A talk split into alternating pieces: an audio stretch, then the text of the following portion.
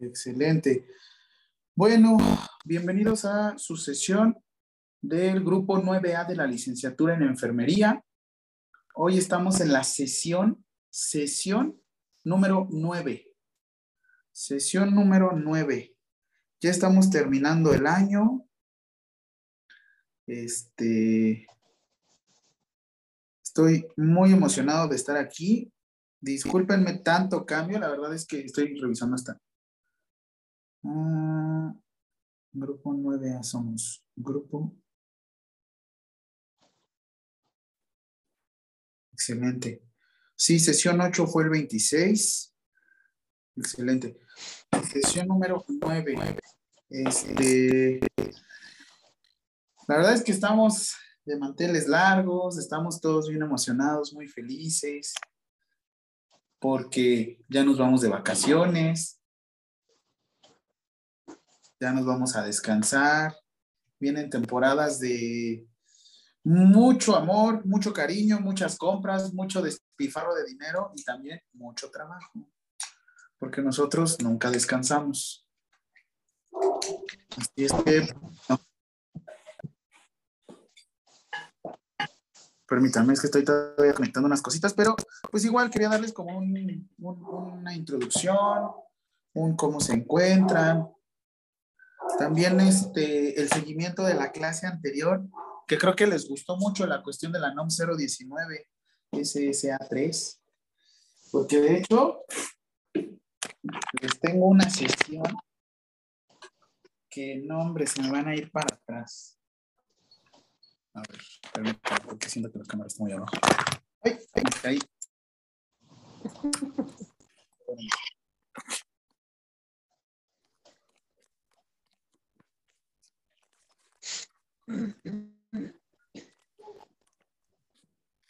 Y yo poniendo la reta ahí. Bien, entonces, ya estamos. Sí, hoy toca una sesión no es porque nuevamente me quiera sentir súper ególatra, como les decía la clase pasada, y el muy inteligente, o la persona que nada más maneja la información, pero les voy a hablar acerca de un tema llamado ortotanasia. ¿Lo habían escuchado, la ortotanasia? ¿Lo han escuchado eutanasia, no? Eutanasia. Pero, ortotanasia.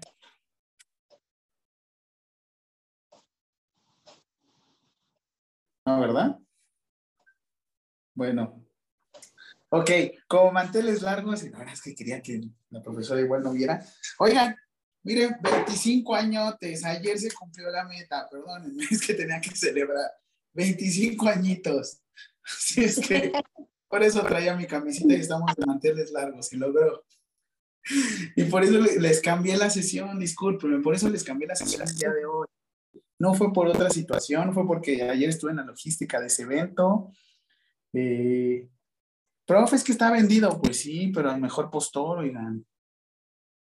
Al que luego te compre por sus convicciones, por la forma, por la causa. Yo también estoy vendido con ustedes. Estoy trabajando para darles clase a ustedes y también este, pues tengan la información. ¿Cómo ven? Así es que, pues bueno, quería, quiero hoy mostrarles algo de suma importancia.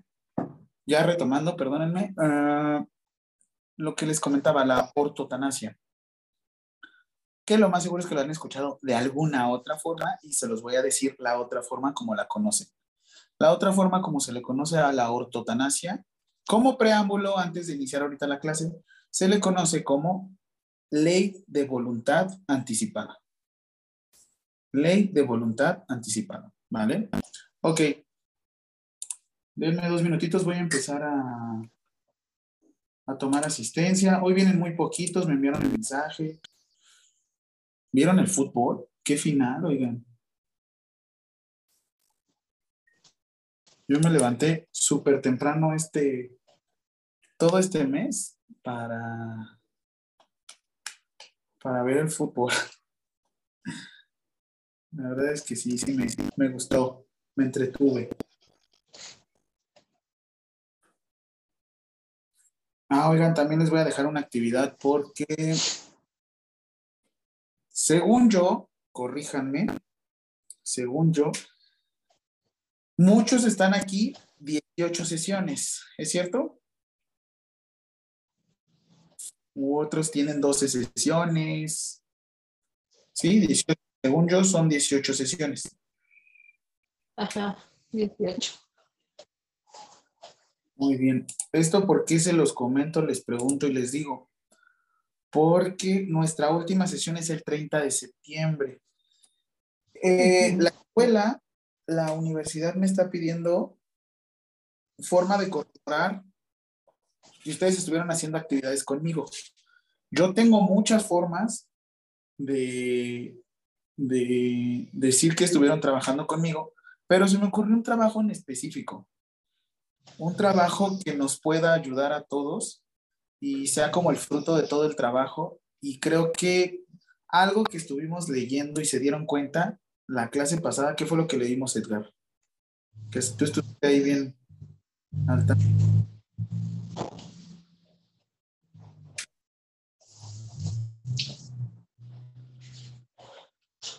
Ahora no puedes activar tu micrófono, Edgar. Sí, ya, listo. Entonces, ¿qué vimos? Que les dije, este es el resumen de toda su licenciatura.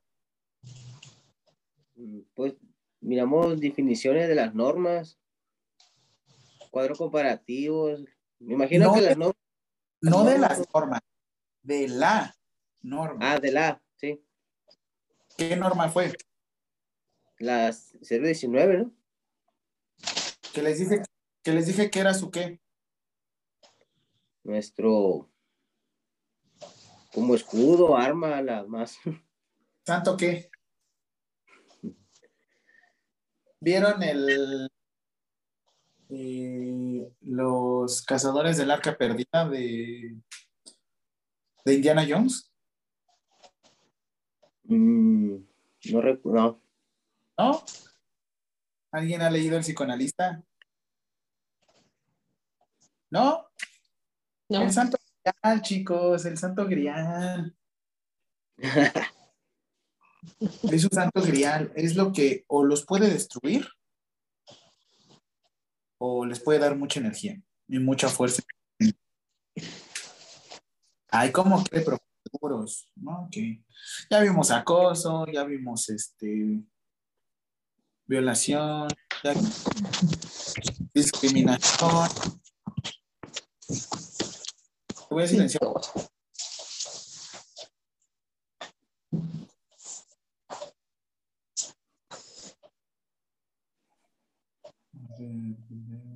Voy, ¿eh? Estoy sacando la lista de asistencia.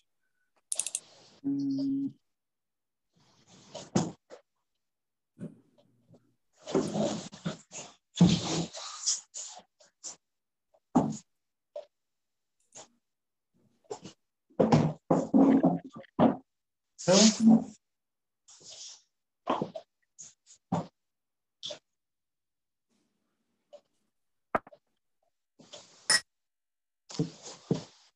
vayan por su agüita, cafecito, lo que sea, pónganse muy cómodos. Mm. Ahora mi compu, no sé, está un poquito lento. Ya no uso la compu, uso otro dispositivo ahorita para hablar con ustedes, para más rápido. Ah.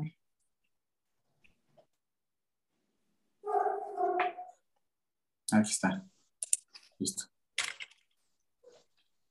Sesión número 17 de diciembre dijeron que sí, vientos. A ver.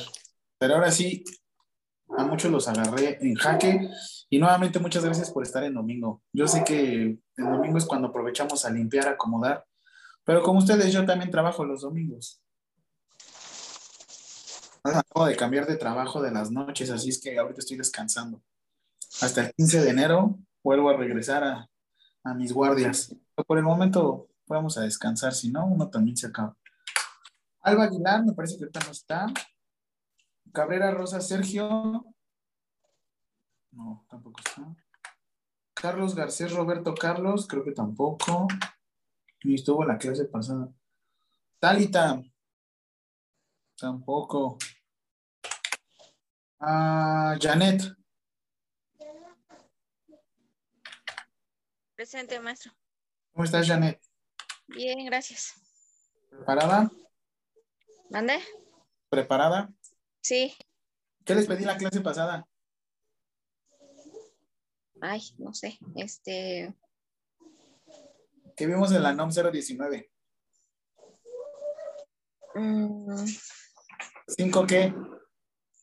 Ah, los cinco, lo, hacer los cinco dibujos, ¿no? De las normas oficiales mexicanas. Porque ahorita les voy a contar la otra situación, ¿va?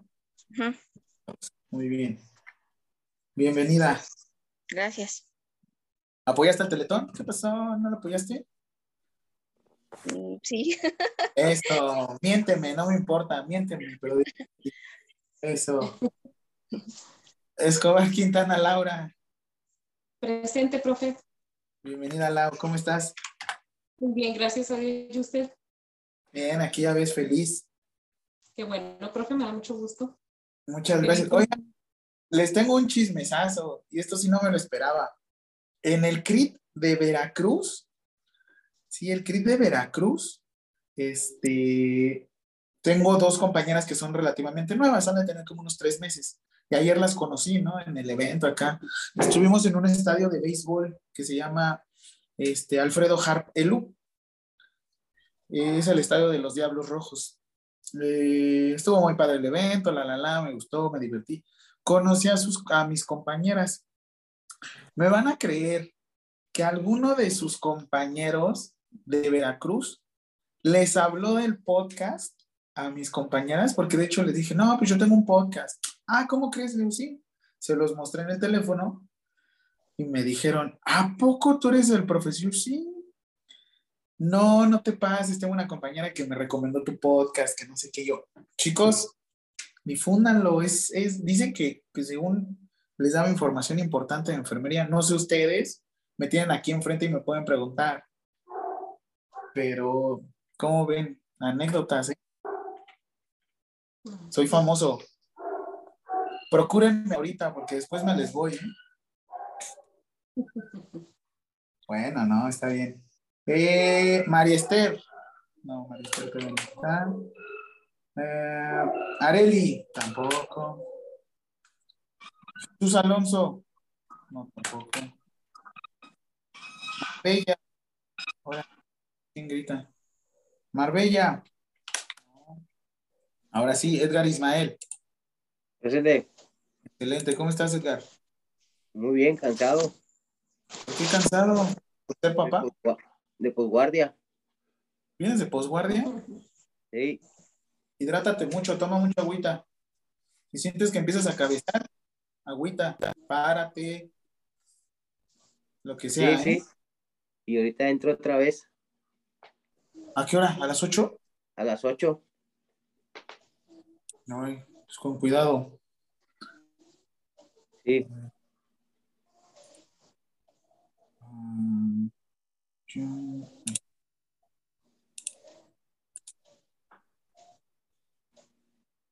Mira, este ya se conectó. Ahí está. su- Me van a ver desde dos ángulos. Eso, ¿eh? Miren. Uno y otro, uno y otro. ¿Qué hubo? Hola. ¿Qué onda, Buenas Esther? tardes. Andamos ocupaditos otra vez.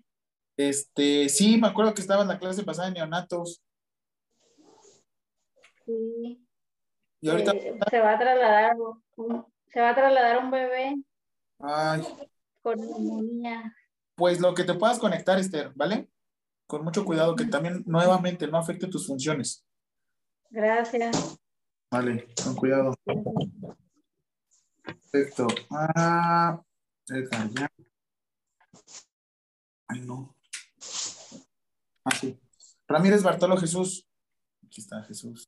Presente. Bienvenido, Jesús, ¿cómo estás? Bien, bien, aquí llegando también. Este, oye, ¿te sirvió conectarte por llamada la vez pasada? Sí, sí, Pues sí, me facilitó. Ahorita tienes este para conectarte bien. Sí, ya ahorita todo, todo bien, al 100. Perfecto. Bienvenido. Sí, gracias. Ah, Ramírez Garibay Mildred. No, Mili no está. Desde hace tiempo, oigan. Inti tampoco está. Creo que Inti se iba a conectar por teléfono. ¿no? Y María Antonieta tiene una, un, este, un evento. Pues igual entiendo. Fue un día de- no de un momento para otro, pero es que ahorita son días los que todos. Yo todavía voy a trabajar la próxima semana y descanso nada más una semana. Y como les decía, ya me cambié de trabajo de un lado, con ustedes estoy cambiando, evolucionando. Pero bueno, ahora sí. Ah, espérenme.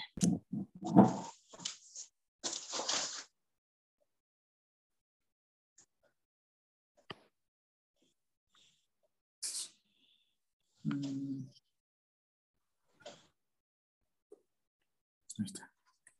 Es que me da más funciones. Me da más funciones cuando le doy permiso a la computadora.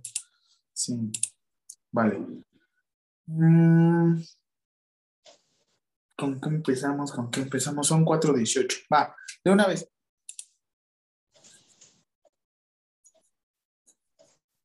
No, esto fue definiciones.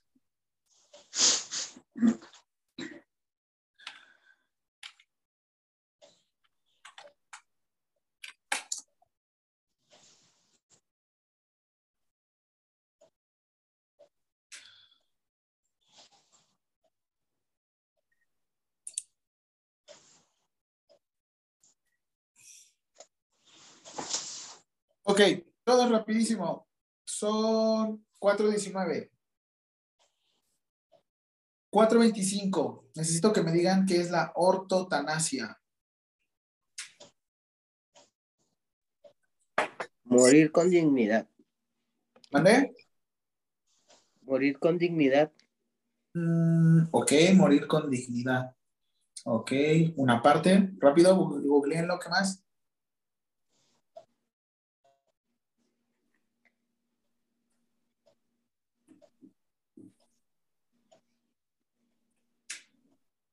Nos da lo mismo, muerte digna, dice. Muy bien. ¿Qué más? ¿Qué más? Escucho, escucho, Lau. ¿O quién estaba hablando? Sí, yo. Vas. Sí, o sea, sale lo mismo, dice muerte digna. Ajá. Bien.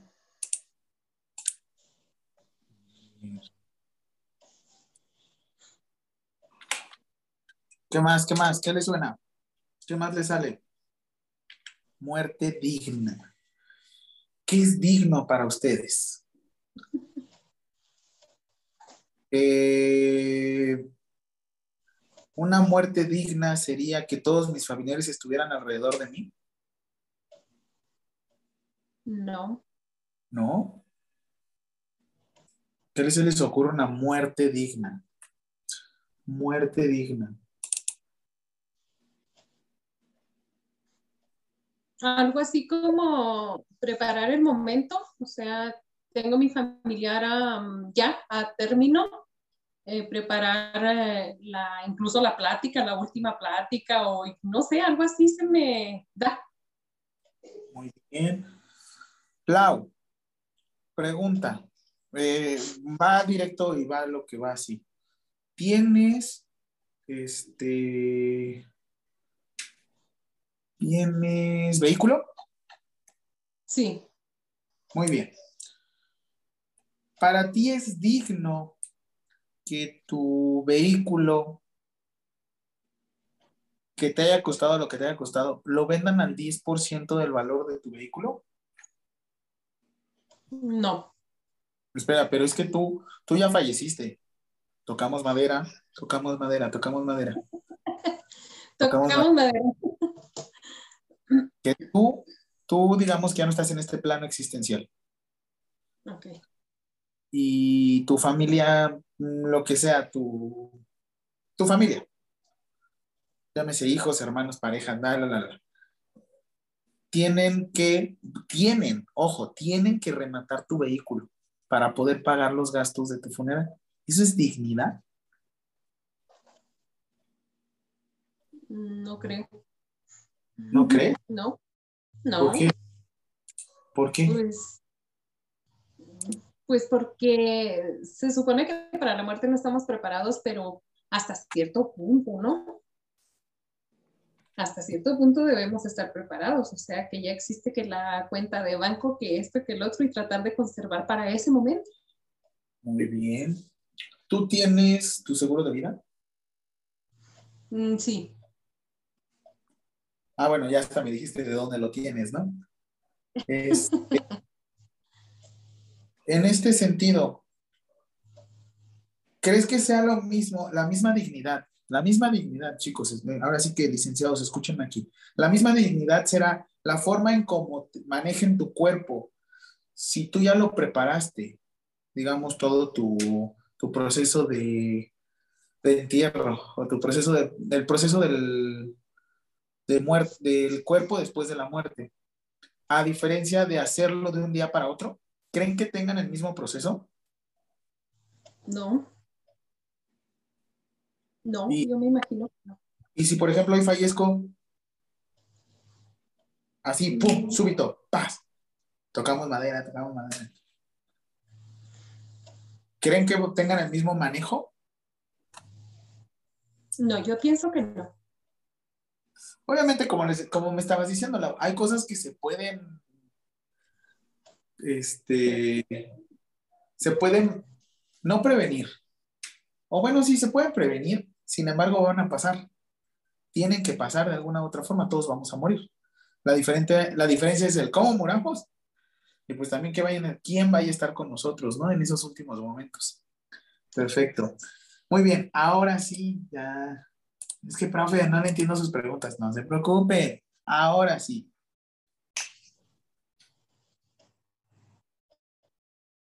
Mm, listo. Por favor, Lau. Ayúdame a leer aquí.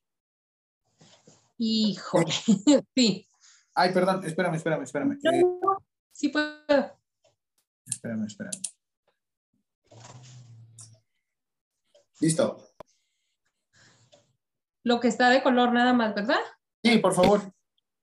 La voluntad anticipada regula la ortotanasia, es decir, la actuación correcta ante la muerte por parte de quienes atienden al que sufre una enfermedad incurable o en fase terminal.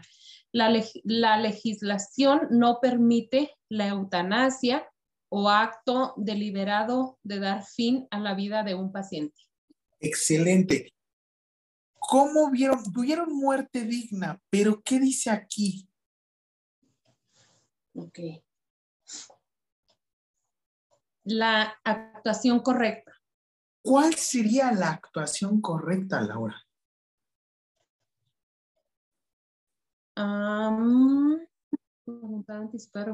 Orto- Oye, ya se va a morir. La actuación correcta sería, ya se va a morir. Vamos a dar un ejemplo que de plano, Lau, ya, ya, ya le colapsaste un pulmón. Ya se le colapsó. Bueno, no tú no, sino ya se colapsó por las mismas maniobras. Ya, está en lo último. ¿Cuál sería la actuación correcta? Ya le fracturaste cuatro costillas. Ya es un adulto mayor. Ya te estoy dando agravantes para que tú también ya tomes la decisión. Pero ¿cuál sería la actuación correcta? ¿En qué momento dices, ya, falleció. Bueno, Ah. la, actuación, la actuación correcta sería una, hacer las maniobras que corresponden a mí como personal de salud hacer. O sea, en ese momento estoy yo actuando. Ya la persona que está en término no, pero mi actitud eh, y mi actuación sería hacer lo correcto, hacer lo que yo sé, hacer lo que debo hacer para salvar o tratar de salvar esa vida. sí, ¿no? muy bien. Tú, Hilda, tu actuación correcta, ¿cuál sería? Pues sería tratarla con respeto, sabiendo que esa, ¿vale? ¿Qué sería respeto? Mm, así como nos comentó ahorita que la dignidad es mm, una, una, ya sea una cosa o tanto como nosotros personas merecemos respeto. Por ejemplo, a una persona que va a morir, aún así, dependiendo la, la, la enfermedad que tenga, pues hay que tratarla siempre con, con dignidad. Ok, pero nuevamente les pregunto, ¿qué es, qué es, qué es dignidad? ¿Qué es digno?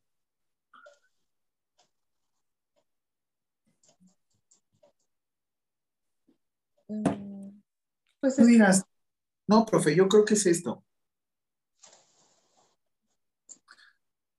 Oigan, mi pregunta ahí, dignidad es que ya falleció.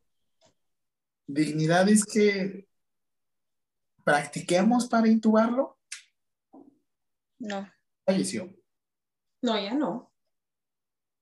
Ok, y, y si está, vamos a decir que está boqueando, el famoso boqueando, la respiración agónica, el famoso que hacen como pececito. De hecho, les va a tocar mucho. Eh, y lo vas a, y lo decides intubar. ¿Le estás dando otra oportunidad? Mm.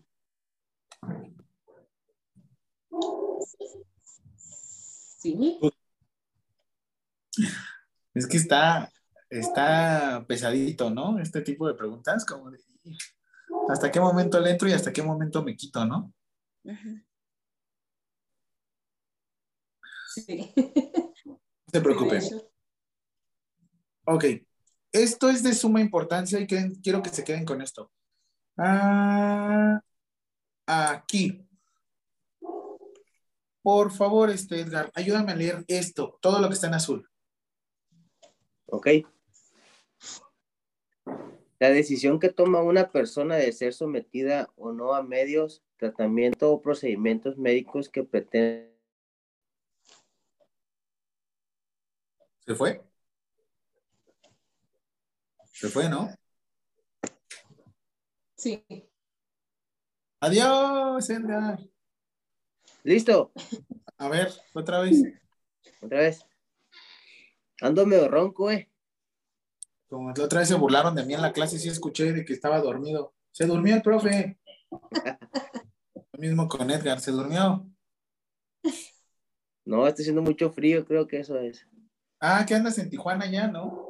No, no, ya. Regresé. Ya. Sí. Vas, con todo. Bueno, la decisión que toma una persona, medios, trata- tratamientos o procedimientos médicos que pretendan prolongar, prolongar su vida cuando se encuentren en etapa terminal y por las razones médicas sea posible mantenerlas de forma natural, protegiendo en todo momento la dignidad a la persona. Muy bien. Esta es la ley de voluntad anticipada para el Distrito Federal. Pero, pero este es del Distrito Federal. No se preocupen si hay de otros estados. Y de hecho, ahorita lo vamos a retomar. Muy bien. Lo ¿Qué pasó, Edgar? que es lo que se vivió mucho en COVID. Ajá. Sí, De porque hecho, pues sí. cuenta, entraba un paciente y, y ya no salía, pues entonces era la voluntad más del, del familiar que del paciente. Entonces a veces le prolongaba más la vida con una intubación, sabiendo que estaba mal ya. Y de hecho, aquí lo vas a ver. Ayúdame aprovechando a leer esto. Es importante entender que la voluntad anticipada no prolonga ni corta la vida, respeta el momento natural de la muerte y favorece la atención y los cuidados paliativos al final de la vida, es decir, ofrecer acompañamiento al paciente sin intervención médica durante esta última etapa. Edgar, Sí. tú nuevamente tocamos madera, estás en una situación de mucho dolor. Y lo único que son los analgésicos. El problema es que cada vez que yo te coloco analgésico, probablemente te quito unos 20 minutos de vida. Sin embargo, el dolor, esos 20 minutos de vida te hace que te sientas terrible. Tú. Edgar, ¿qué harías como persona? Tú, tu cuerpo, es tu cuerpo. Tú tienes que tomar la decisión. Pues yo pensaría en, en mis familias, porque pues a lo mejor si uno toma una decisión es, es para el bien de, de mí, pero los familiares son a veces lo que afecta mucho y los que le va a pegar más fuerte todo. No sé, pero sí, yo tomaría una decisión de, este, no sé, ponme algo, ya. Pues imagínate el dolor, soportar el dolor. Sí, porque es como quien dice, son cuidados puros, cuidados paliativos, entonces, nomás llenarte de parches de bucle, pues está caramba. Sí, como dices, es que está difícil, ¿no? Pero pues igual son situaciones en las que ustedes, licenciados, se van a tener que estar pensando. Y de hecho, como ustedes son parte del equipo de salud, si tienen el conocimiento y saben de esta información, pueden decidir. O por lo menos pueden dar su punto de vista. Sí, a veces también nosotros como este, profesionales de enfermería dice, no manches, ya está bien malo, ya eh, que que le pongan algo familiares ahí, pero los familiares no quieren, pues entonces. A ver, ahí les va un caso. Suponiendo que. ¿Quién de aquí? Así rapidísimo, al chispotazo. ¿Quién de aquí está casado? Muy Yo. bien. Yo. Nada más levanten así su manita. Perfecto. Muy bien. Eh, imagínense, qué padre en esta situación. La primera persona a la que se pregunta es al, al familiar directo. ¿Quién sería su familiar directo en estos momentos? Tu pareja. Ojo, ahora mi pregunta, yo sé que esto es un poquito más invasivo, si no quieres levantar la mano, no te preocupes. Pero ¿quién de aquí está casado, casado? O sea, civil, civil.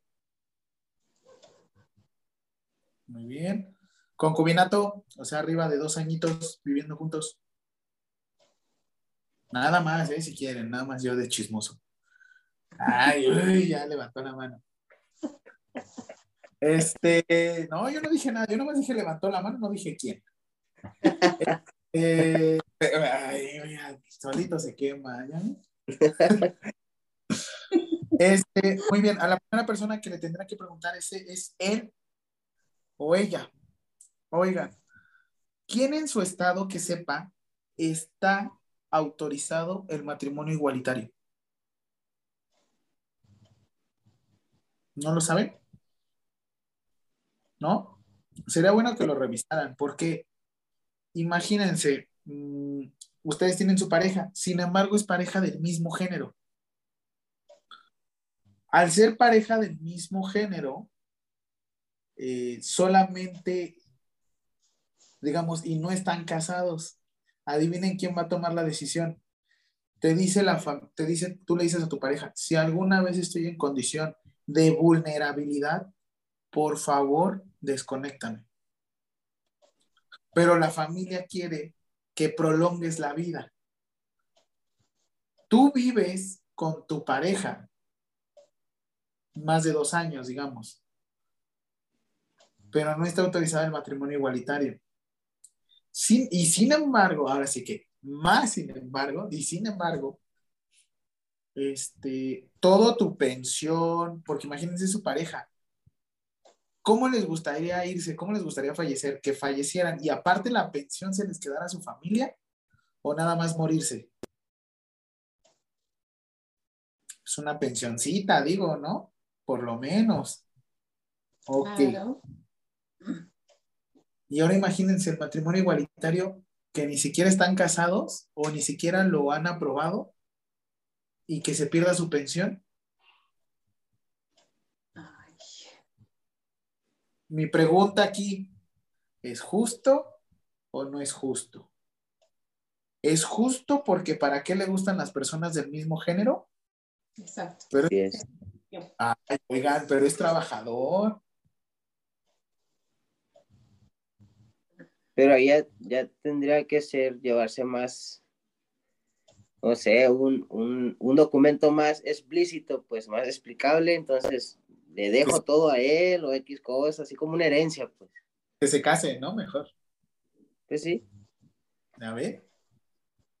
Yo sé que está chistoso y decimos, no se casen, no se casen. Pero les voy a decir, les voy a decir algo sincero. Esto es como un trabajo, no es, no es un contrato. Es una institución, así se le dice. Es una institución porque hay un inicio y un final. Yo nada más los digo ahí como... ¿Por qué? Porque por lo menos puedes decir, hay un inicio y hay otro proceso para poder separarlo. Pero bueno, esa es historia para otro límite y para otras cuestiones. ¿Por qué se los digo? Imagínense la voluntad anticipada. ¿Quién va a tomar la decisión? Una persona con la que vivieron probablemente 18, 20, 25 años, que son sus papás, o la persona con la que están viviendo actualmente, su pareja, parejo, pareje. ¿Quién las conoce más ahorita?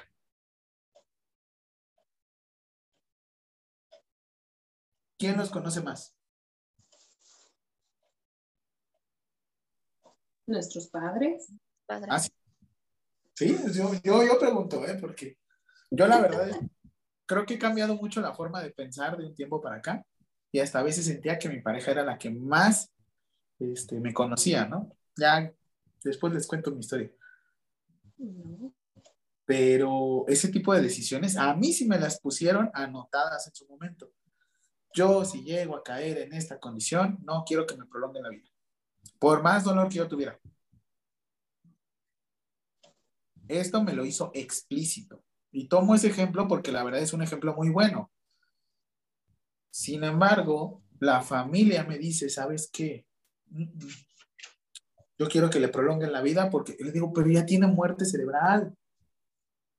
Así. Esa no es mi historia, no es mi historia. Sin embargo, ¿qué pasaría si fuera mi historia? ¿Qué harían ustedes? Explícitamente, Laura, te están diciendo, Lau, por favor, no quiero verme en esa situación. Ay, no sé. no sé, no sé, porque a lo mejor yo como, profe- como profesional de salud, yo sí diría en mí, en mí.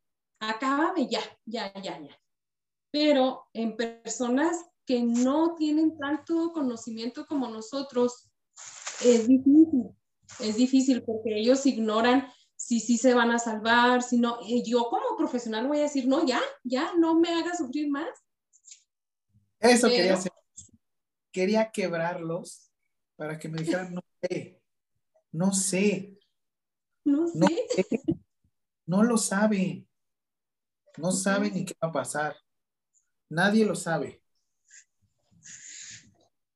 Sin embargo, viene una pequeña luz de esperanza. Y esto es importante que lo sepan ustedes.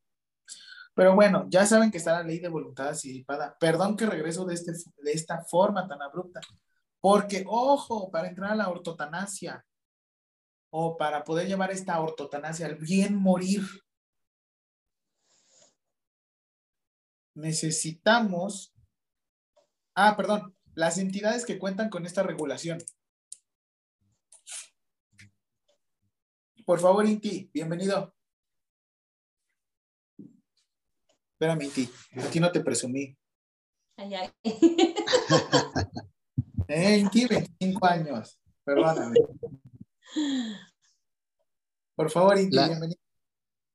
Ok, la- las entidades que cuentan con esta regulación son Ciudad de México, Coahuila, Aguascalientes, San Luis Potosí, Michoacán, Hidalgo, Guanajuato, Guerrero, Nayarit, Estado de México, Colima, Oaxaca, Yucatán y Tlaxcala.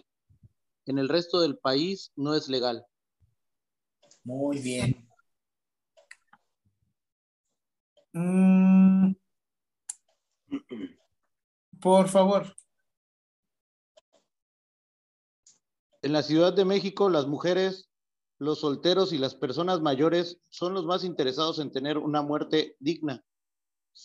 Si- padecen alguna enfermedad terminal, el 60% de las solicitudes de voluntad anticipada son firmadas por personas que tienen de 61 a 80 años y el 64% de las personas que otorgan su voluntad anticipada son mujeres. Perfecto. ¿Por qué el 64 personas, perdón, 64% de personas son las, son las mujeres?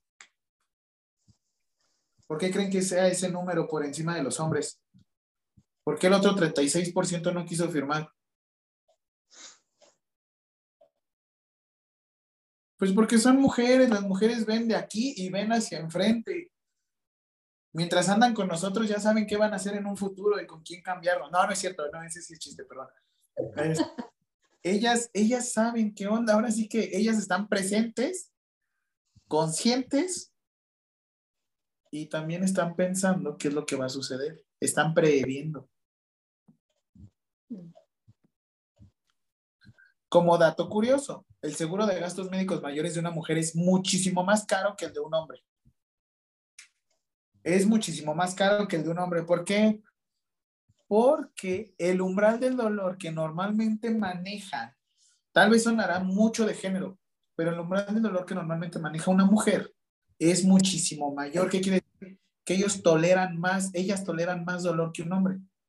Si una muela me manda a descansar, si un, este, una astilla me mandó a incapacidad, historia real, sí, sí me mandó una incapacidad. Y todo, ¿por qué? Porque sí me dolía mucho, oigan, sí duele, me pellizqué también. Ay, no manches, una estilla, no. ¿Qué? Pues oigan, uno tiene cuerpo de acero, pero sí se oxida de vez en cuando. Y me ha pasado compañeras que en serio ya están al último, ya están, uf, pero les está yendo muy mal y sin embargo están trabajando. Pero bueno, ok, esto que es importante. Ahora sí. Vámonos con lo concreto y lo duro. Por favor, ayúdame a leer aquí, Edgar. Artículo 123. Al que prive de la vida a otro se le impondrá de 8 a 20 años de prisión. De 8 a 20 años de prisión. Y ahora 125.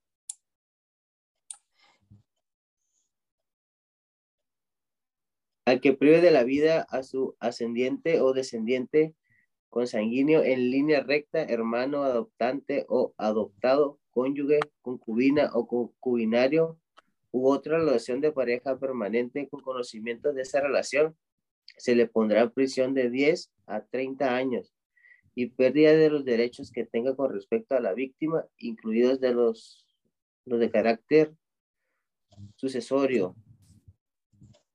Si faltará el conocimiento de la relación, se estará a la punibilidad prevista para el homicidio simple. Ok, ¿qué sucede? El típico historia de novela. Yo tengo a mi esposo y lo mato para quedarme con su herencia. Sí, Si en caso lo detectan, la cuestión sucesoria ya no se daría. Este, así es que ya no, ya no podría él donarme sus cosas o yo ya no podría quedarme con la herencia porque el código, este es el código penal de la Ciudad de México. Nuevamente es el que ahorita estoy manejando más. Sin embargo, es muy, eh, es el que uso de ejemplo porque de hecho ya se dieron cuenta, está la ley de voluntad anticipada de la Ciudad de México, pero de aquí, de aquí brincamos a la ley de voluntad federal, que es la que nos compete a todo el mundo. Muy bien, oigan, es mi pareja. Y yo le estoy diciendo al médico, ¿sabes qué? Dale un empujoncito, una patadita. ¿Qué línea tan delgada hay entre la eutanasia y la ortotanasia? Y de hecho, eh, pues bueno, aquí hay un delito en lo particular llamado feminicidio. No voy a entrar ahorita mucho a esto, pero este no es por cuestiones de género. O sea, no es porque eh, matar a una mujer es un feminicidio. No es este. No es que de una. Porque de hecho, una mujer, a una mujer, si la mata, sí se puede llegar a generar feminicidio. Esos son delitos en lo particular. Tienen que cumplir ciertas condiciones para poderlo manejar de esa forma. Sin embargo, el homicidio es homicidio. ¿Cuánto vieron que era la pena de homicidio a, de homicidio simple a homicidio calificado? Ah, calificado quiere decir que ciertas cositas son las que lo vuelven agravante. ¿Cuánto les estaban dando de, de pena, este, Edgar? En el artículo 123.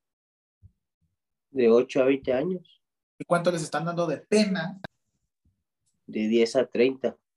Imagínate. ¿Cambia mucho? Sí.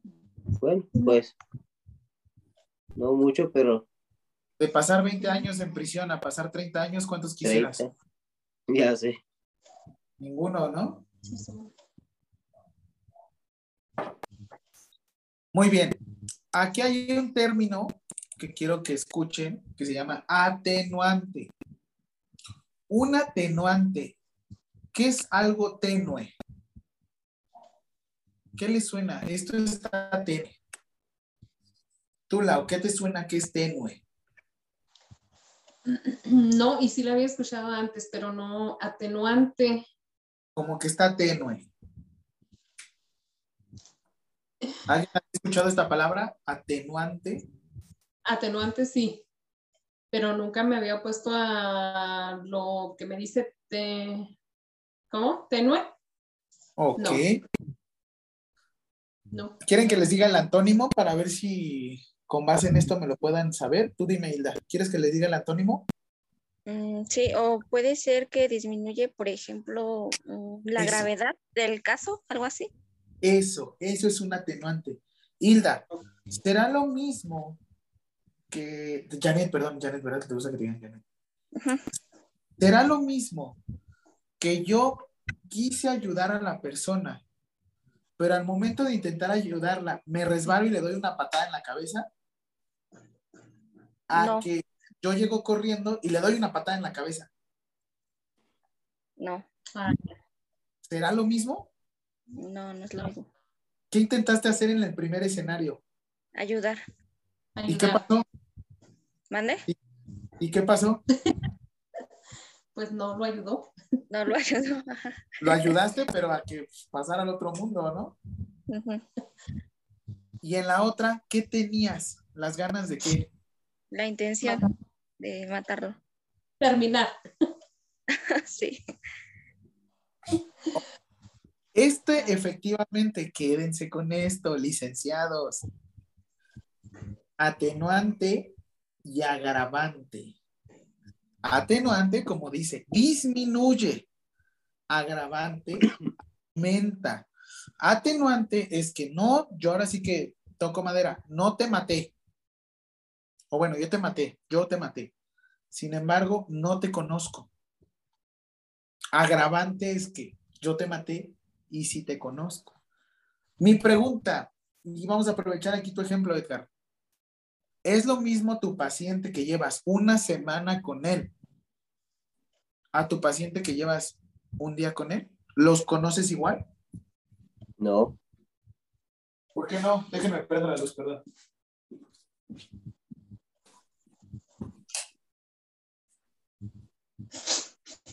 ¿Por qué?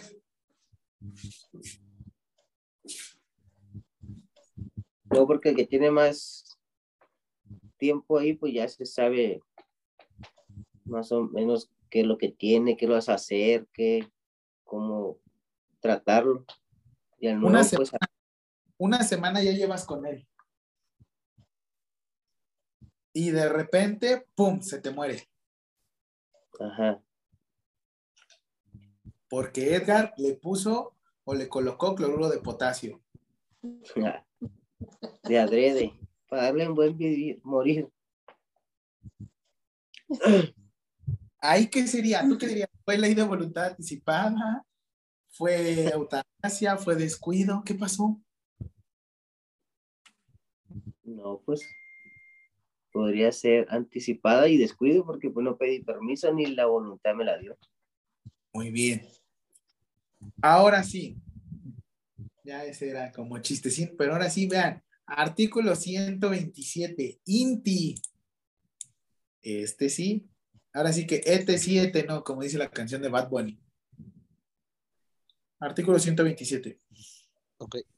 Al que prive de, la, vida a otro por la peti- petición expresa, libre, reiterada, sería inequívoca de este, siempre que medien razones humanitarias y la víctima padeciere una enfermedad incurable en fase terminal. Se le impondrá prisión de dos a cinco años. ¿Qué quiso decir este párrafo?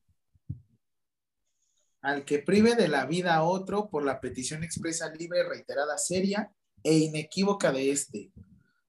Y siempre que se medien razones humanitarias y la víctima padeciera una enfermedad incurable en fase terminal. ¿A qué le suena? ¿A qué le suena?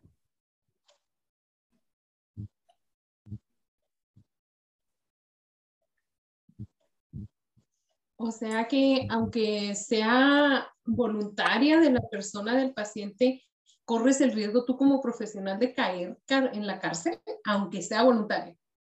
O sea, ay, Creo que no. ya lo agarraron, ya lo vieron. ¿Se parece o no se parece? ¿Se parece la definición a ley de voluntad anticipada o no se parece? Sí, Se parece un montón, ¿no? pues casi es igual. Y de hecho es lo mismo.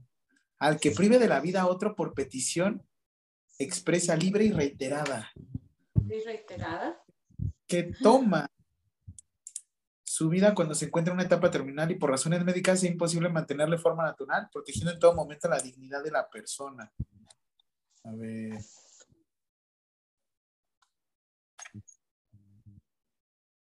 O sea, de plano no se hace, no se practica. Ay, tranquilos, espérense, espérense, denme chance. Denme chance. O sea, ¿eso sí o no? ¿Sí se puede o no se puede? Sí se No. puede. ¿Qué leíste ahí, Edgar? ¿Qué leíste? Mm, ¿Sí se puede o no se puede? Es voluntad anticipada. Pero, oye, te dijo, ya mátame, ya no aguanto, no me hagas nada, no me canalices, no esto, no aquello. Pues sí, pero tenemos que cuidarnos legalmente también, entonces. ¿Qué haces? ¿Para dónde se mueven? ¿Para acá o para allá? Oiga, de este lado tienen los cocodrilos. En, el, en la laguna tienen los cocodrilos y en el mar los tiburones. ¿A dónde se mueven? No, pues no nos movemos. Yo me quedo en el centro, yo digo, aquí estoy. ¿O tú qué dices, Janet? ¿Te quedaste pensando? Sí, ¿Qué hacen?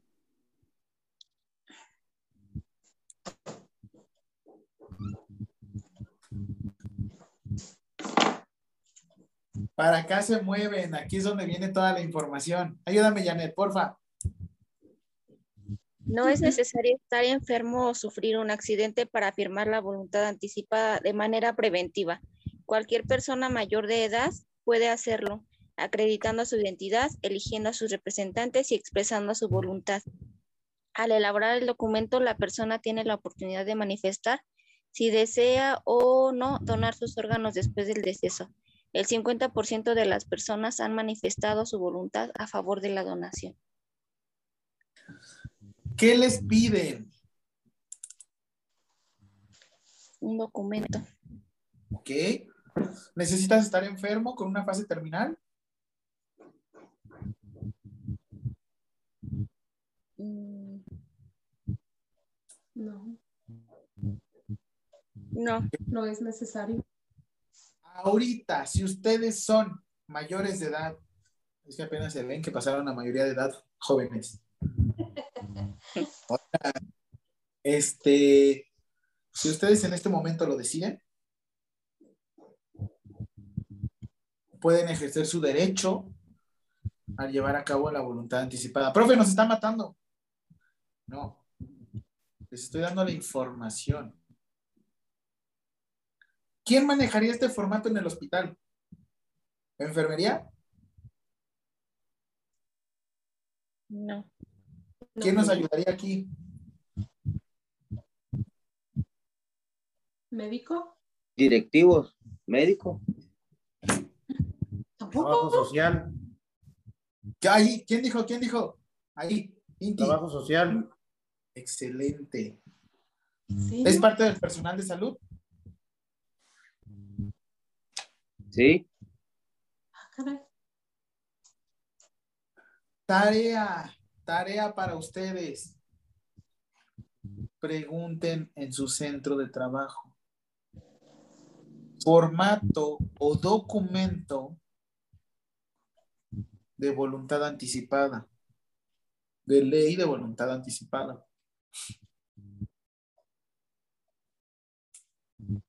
Hay dos formas. El caro y el barato. ¿Cuál quiere? ¿El caro o el barato? El barato.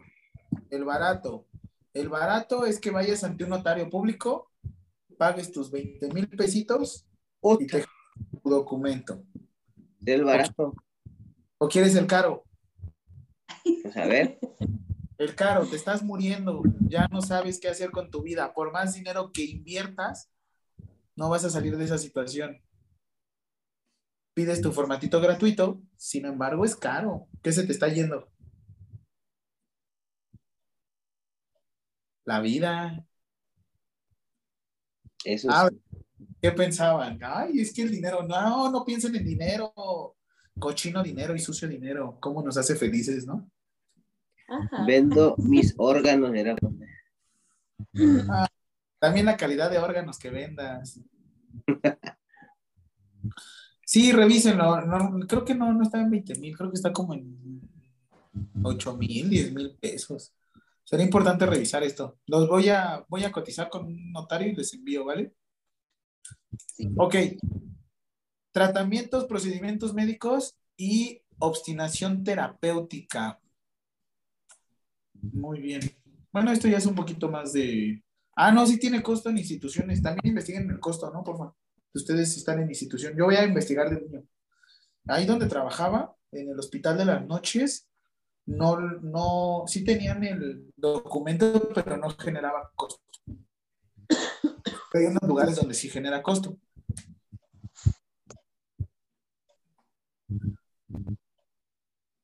Muy bien. Bueno, esto lo van a encontrar más en este instituto. ¿Lo habían escuchado este inst- instituto? INAPAM. Ajá, Así recientemente, ¿no, profe? ajá. Lo que era el antes el ah, INSE. ah, la.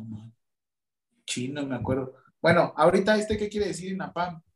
Instituto, Institu- Instituto Nacional de Atención a la Población Adulto Mayor. ¿Por qué los adultos mayores trabajan mucho con de voluntad anticipada?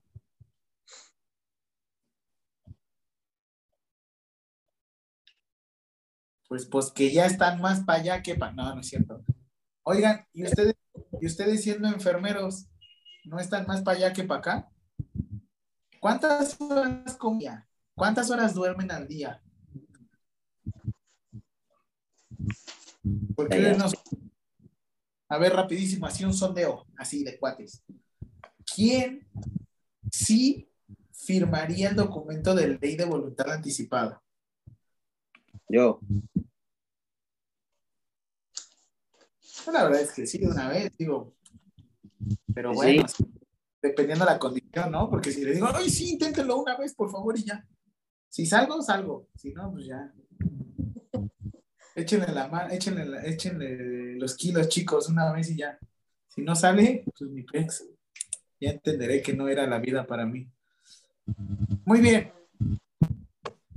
Ahora. Ya, terminamos homicidio, terminamos ortotanasia. ¿Por qué?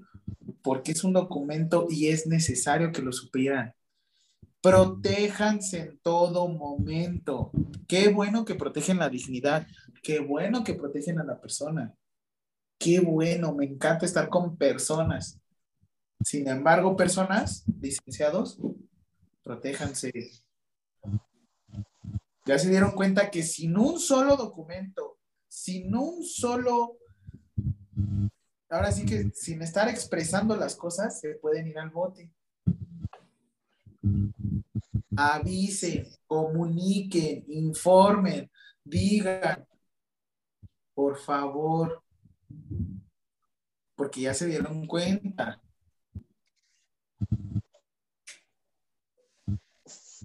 Ahora, ya, listo, cambiamos. cambiemos de chip. Vámonos a algo muy importante. ¿Qué es una lesión por presión, licenciados? La úlcera. Perfecto. Lo conocimos, lo conocemos o lo conocimos en su momento como úlceras. Actualmente se le conoce como lesiones por presión.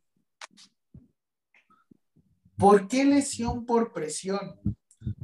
Porque la úlcera ya es el proceso que ya se generó por la lesión. Pregunta rapidísimo, ¿qué es una lesión por presión? La úlcera, ¿por qué se genera? No me van a decir, porque se queda mucho tiempo en una exposición. O sea, sí, eso ya lo sabemos. No hay irrigación de las de sangre, la piel se Hay mueve. una que, otra vez, ¿Eh? Hay una que, No hay una irrigación de la piel, oxigenación y se muere. Entonces se va haciendo una lesión, lesión, lesión, hasta efectivamente genera isquemia. ¿Qué es una isquemia? ¿Reducción de qué?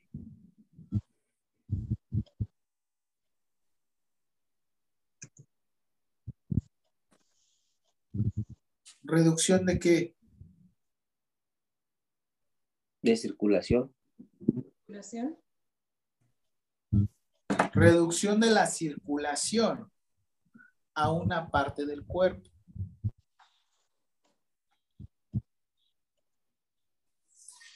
Reducción de la circulación o disminución, yo también reducción. Si disminuye el aporte de sangre, ¿qué le sucede al tejido?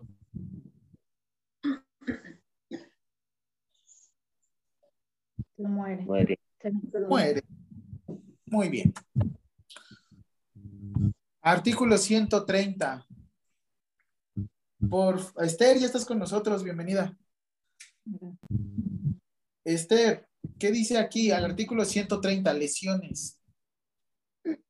Artículo 130. Al que cause a otro un daño o alteración en su salud, se le impondrán de, de seis meses a dos años de prisión cuando tarden en sanar más de 15 días y menos de 60. De dos a tres años, seis meses de prisión si tardan en sanar más de 60 días. De dos a cinco años de prisión cuando dejen cicatriz permanentemente notable en la cara. De tres a cinco años de prisión cuando disminuya alguna facultad o el normal funcionamiento de un órgano o de un miembro. Muy bien. ¿Cuánto dura una lesión por presión, ya específicamente una úlcera por presión? Grado 3 en recuperarse, Esther. Grado 3. Más de 15 días. Más. Más de 15 días. ¿Cuántos días te irías a la cárcel? Seis meses, dos, bueno, a dos años, dice. Mucho tiempo. De seis meses a dos años. ¿Cuánto te quieres ir a la cárcel? ¿Seis meses o dos años? No, Seis. nada. Ninguna. Nada. Oye, pero ¿por qué? ¿Por qué te fuiste? ¿Qué no, repor- qué no reportaste la lesión por presión? Así venía el familiar desde su casa. Pero ¿por qué te la están adjudicando aquí? A ti. Porque no reportaste en tu nota. Porque no reportaste en tu nota. ¿Sucede o no sucede? Mucho. Sí. Información. Sucede mucho. Ahora, yo le dejé una cicatriz permanente en la cara. ¿Cuánto tiempo se me va a ir? De dos a cinco años. Ay, a Inti, ¿ya ves este? Le tocaba a Inti. Me toca- De dos a cinco años. Me pasó una vez, pero no le, ah, perdón, no le alcancé. no le alcanzó a hacer lesión, pero eran de los frascos de vidrio que las soluciones. Ajá. Cuando la, la colgué en el tripié, se le cayó encima a la paciente. No tenía estabilidad el tripié y se le cayó. Wow. Ahí que pudo haber. ¿Qué necesitabas? Pues haber reportado, creo, el- que no estaba bien el, le- lo que ocurrió, pues también, el accidente. Oigan, qué buen ejemplo. Muchas gracias, Esther, por compartir. Y imagínense, por el simple hecho de dejar una cicatriz y la persona, espérense, y la persona lo dijera. Porque eso también, no nada más es de chin, como les decía la clase pasada. Es que el alumno dice que lo tratan muy feo, sí, pero ustedes no pueden meter las manos. Tiene que ser, la, tiene que ser el alumno el que diga. Imagínense, qué situación, ¿no? Ahora, Imagínate, adelante.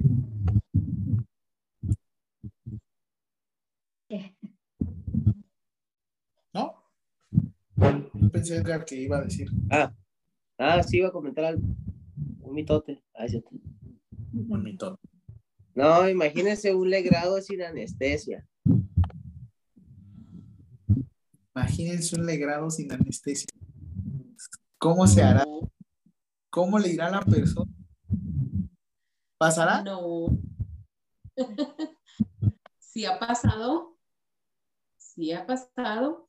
Y la mujer, ah, bueno, ah, la persona, la paciente cree que es normal. ¿Por qué? Porque mi abuela, mi mamá o mi bisabuela decía que antes no necesitaban anestesia. Entonces, ¿es normal? Claro que no.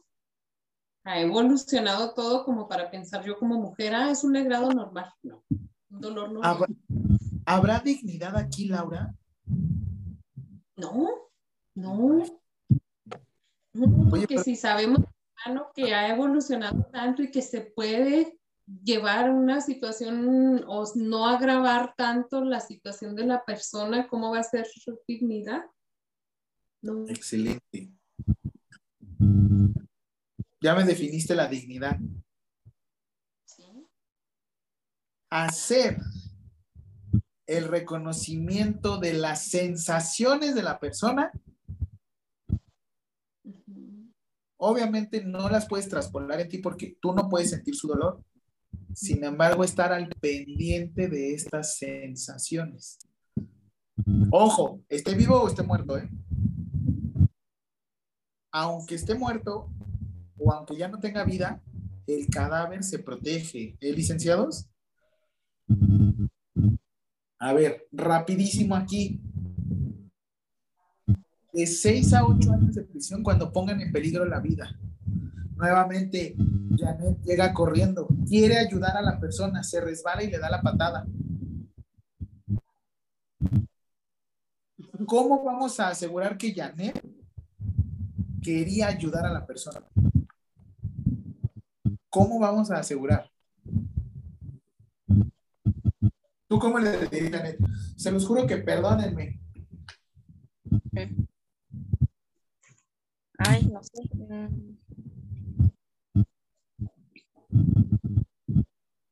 ¿Quién te ayudaría ahí? Yo, ¿no? Háblenle al profe.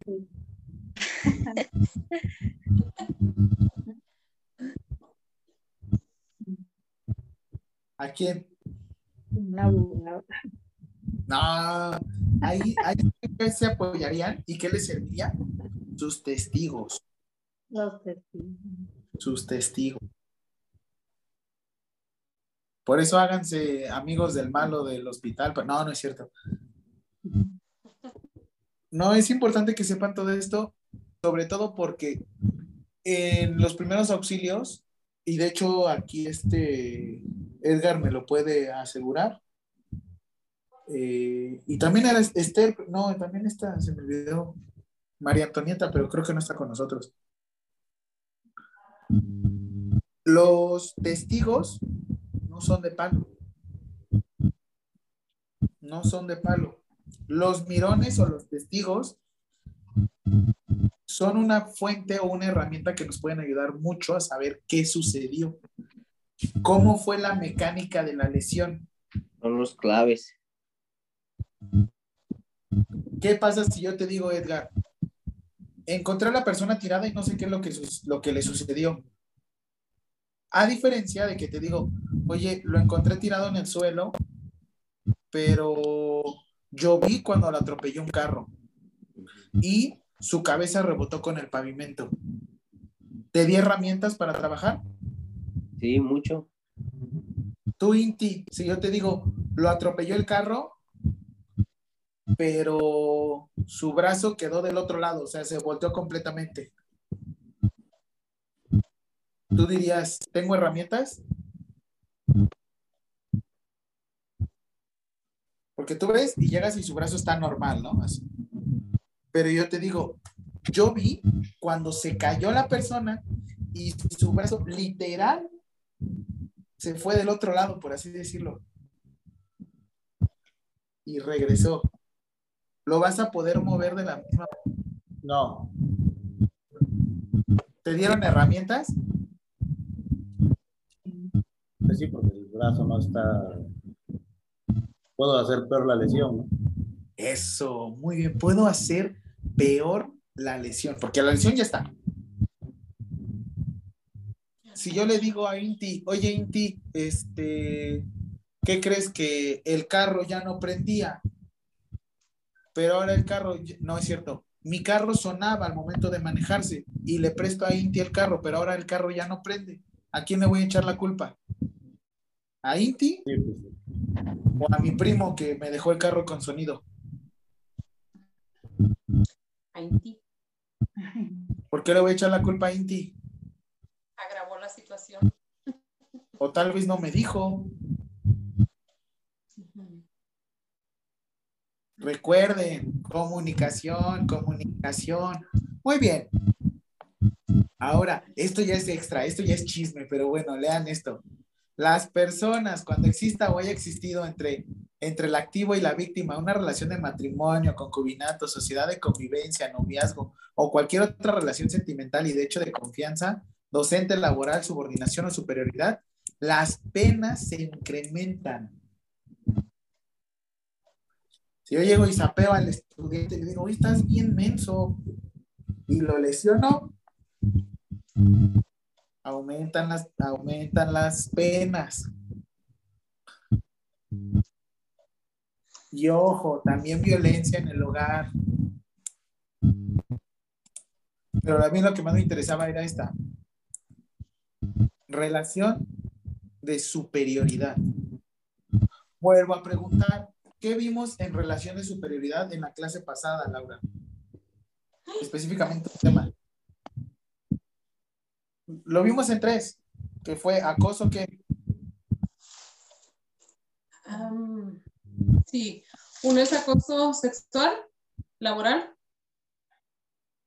y el otro no me acuerdo. no, lo vimos, por ejemplo, ya, Acoso viola- sexual, laboral, violación, abuso y acoso, ¿no? así, violación, cierto. De esto tengan siempre presentes.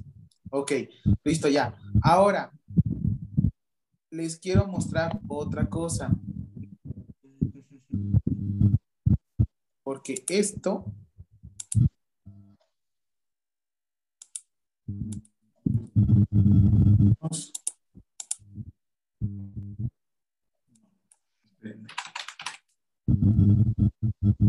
Aquí está. Y esto es lo que quería brincar. Mm. Regresando un poquito a muerte, aquí hay algo que se llama ayuda o inducción al suicidio. ¿Qué necesito para poder ejercer? ¿Qué necesito para poder ejercer mi derecho a la ley de voluntad anticipada, para acceder a la ley de voluntad anticipada? Lo acabamos de ver. El formato. Una- Eh. a un formato de autorización. Ah, ven, Esther no estuvo y él sí tiene, ella tiene el formato. Oye, Esther, ¿no tienen un formato ahí que nos puedan prestar? Ah, no creo. Nos dejan Bueno, papelería. O sabes qué, nada más pregunta si tiene costo. Lo único, cuando puedas, cuando puedas. Y después ahorita nos cuentas. ¿Va? Bueno, Muy bien. Ahora. ah,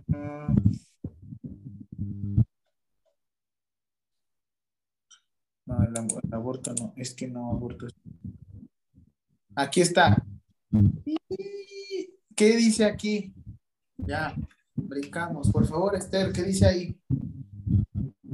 omisión de auxilio o de cuidado. Artículo 156. A quien abandone a una persona incapaz de valerse por sí mismo, incluyendo a las personas adultas mayores y o con discapacidad, teniendo la obligación de cuidarla, se le impondrá de tres meses a tres años de prisión si no resultare lesión o daño alguno. Además, si el activo fuese ascendiente o tutor del ofendido, se le privará a la patria potestad del. Omisión de auxilio o de cuidados. Omisión de auxilio o de cuidados.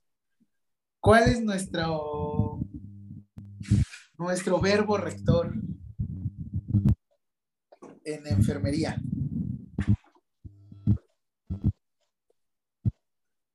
¿Cuál es lo que decimos? El enfermero se dedica a Cuidados. Cuidado. Ahí dice médico.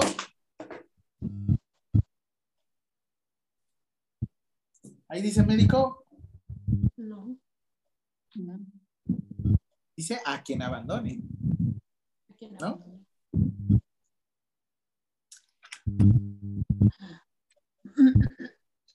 Que en este caso sea enfermero o médico, a quien abandone. A O familiar. Primario, ¿no? Los padres, ¿no? Los familiares.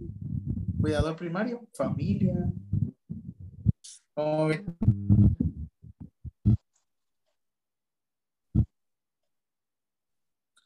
Nuevamente, mi pregunta es, Edgar, ¿te impondrán la misma prisión?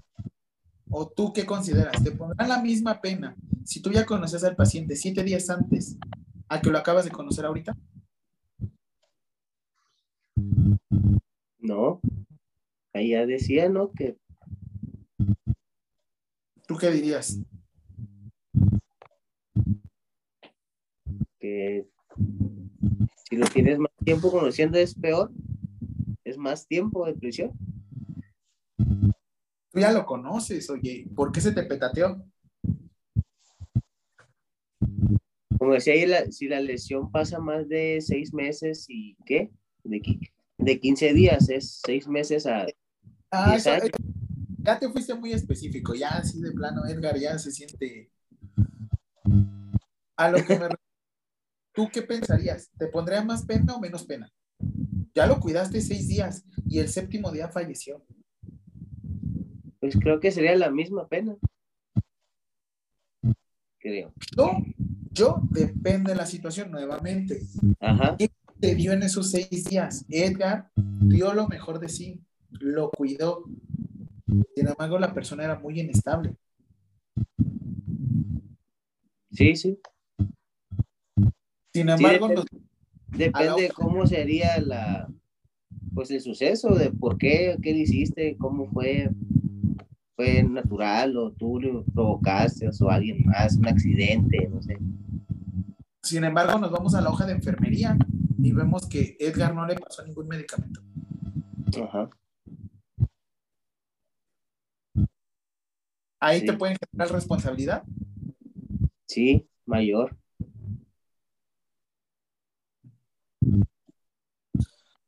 Ah, ah, esto es más como para instituciones. Ok. Ojo con COVID. Se los iba a poner ahorita de ejemplo. Ok, entonces llevamos homicidio, llevamos lesiones, llevamos ley de voluntad anticipada, ortotanasia y vamos peligro de contagio, porque eso sí está interesante.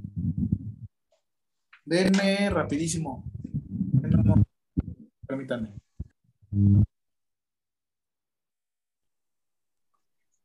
Denme 30 segundos. Voy a las aguas.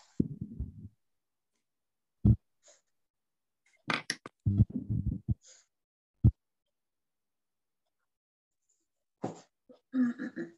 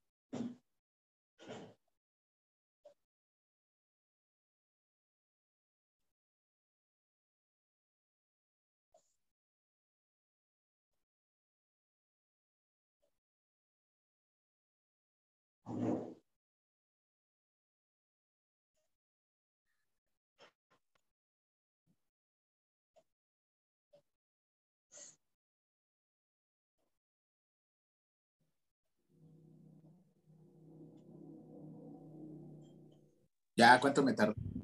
30 segundos. Muy bien. Peligro de contagio. ¿Qué pasaba en COVID? Había contagio.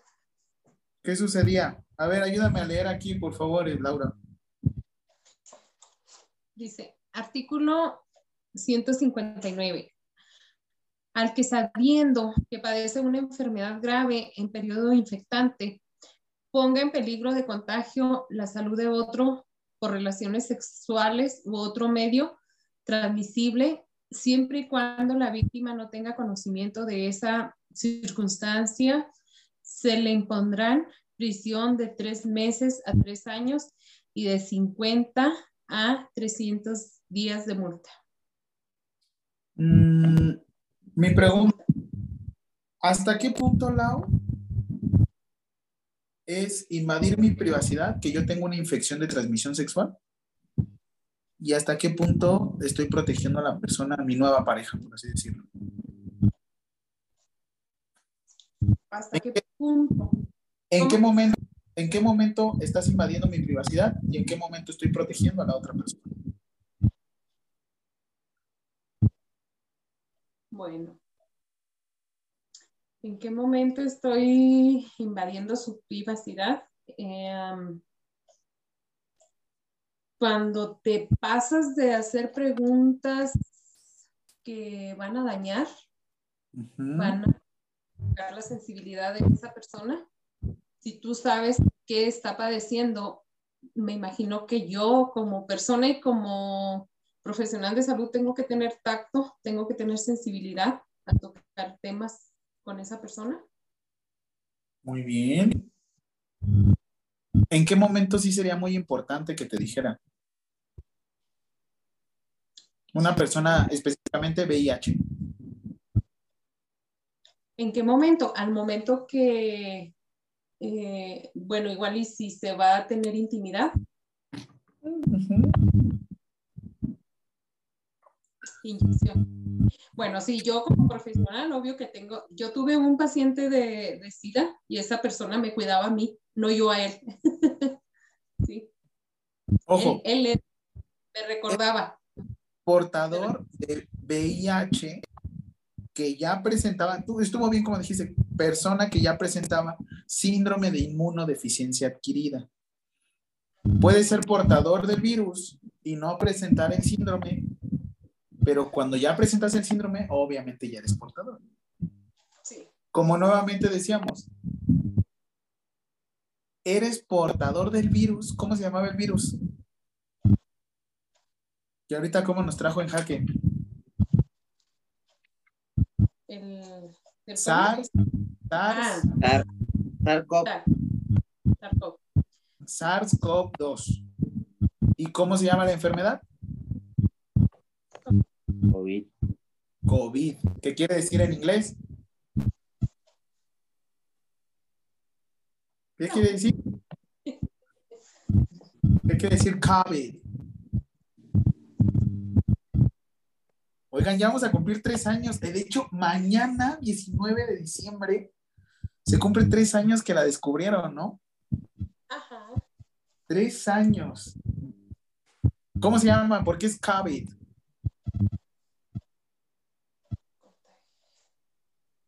No sabemos. No, ay, ¿cómo que no saben? ¿Nunca se habían preguntado? No, se olvidó. Dígalo.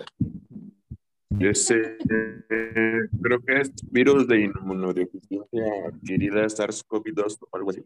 En inglés, sus siglas en inglés. COVID, mm, COVID es coronavirus disease, enfermedad de coronavirus.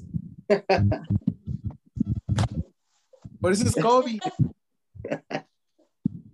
Ay, SARS-CoV-2 es el virus. Y como nos dijo este Jesús, MERS es el antesala o el antecesor del, del virus. O es otro tipo de virus, simplemente se parecen porque sí son corona. Oigan, ya llevamos tres años, mañana se cumplen tres años. Imagínense, COVID es coronavirus, coronavirus disease, enfermedad de coronavirus. Ahora, imagínense, ustedes son enfermeros, ¿qué nos pasaba en la calle en esos momentos, en esos lapsos? Si ustedes iban uniformados de blanco, ¿qué sucedía? ¿Cómo nos trataban? nos Que se subía. cae la vuelta. Nos daban la vuelta, ¿qué más nos echaban? Antibacterial. ¿Alguien lo llegaron a lesionar o hacer algo por esta misma situación? Insultar. Sí. Ok, ¿hasta qué momento la persona sí te podía decir, tienes la culpa?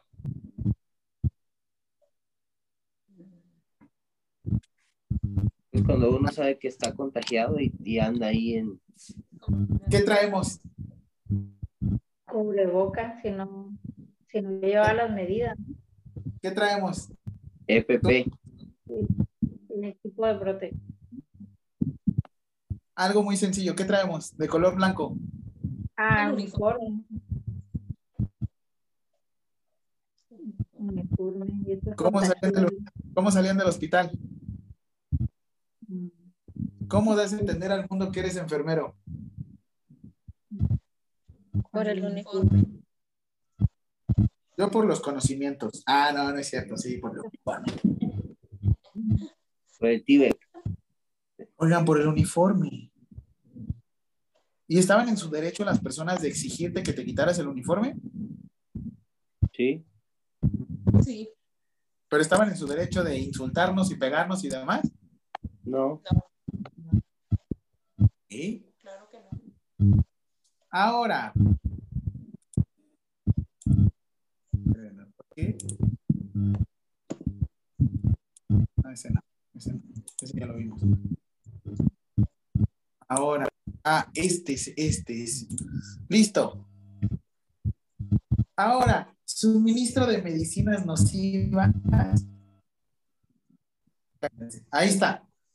Nocivas e inapropiadas.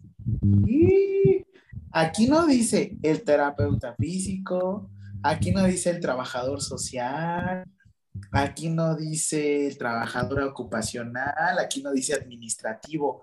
Aquí, ¿qué dice Inti, por favor?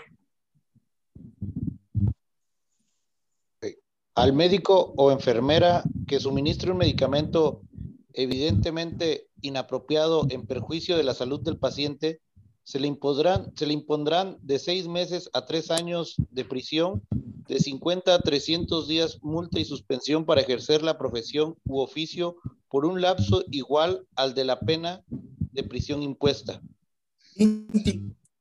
¿Qué pasaría si en estos momentos dejas de trabajar como enfermero? Por lo menos seis meses. ¿Cómo que pasaría? Seis meses ahorita te digo, ¿sabes qué? Ya no puedes ejer- ejercer de enfermero. Pues, me quedo sin, sin dinero, ¿no? Te quedas sin dinero. Te quedas sin dinero. Te quedas sin sustento, ¿no? Sí. ¿Harías otra cosa? Mm. Pues tendría que, pero ¿Por qué estás aquí? ¿Por qué estás estudiando aquí? eh, para profesionalizarme. Para profesionalizar. Me encantó tu respuesta. Excelente. De maravilla. ¿Qué pasa si te digo, ministrale omeprazol? 40 miligramos. Y tú me entendiste paracetamol. Eh, Estos medicamentos, ¿cómo se llaman? este, Omeprazol, paracetamol. ¿Suenan qué? Parecido, no, no sé, ¿Suenan qué? parecido. Indefensivos. Oigan, ¿estos medicamentos qué son? ¿Cómo les dicen?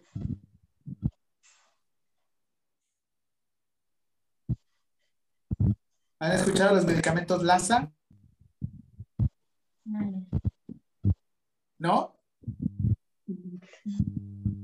¿Sí, Esther?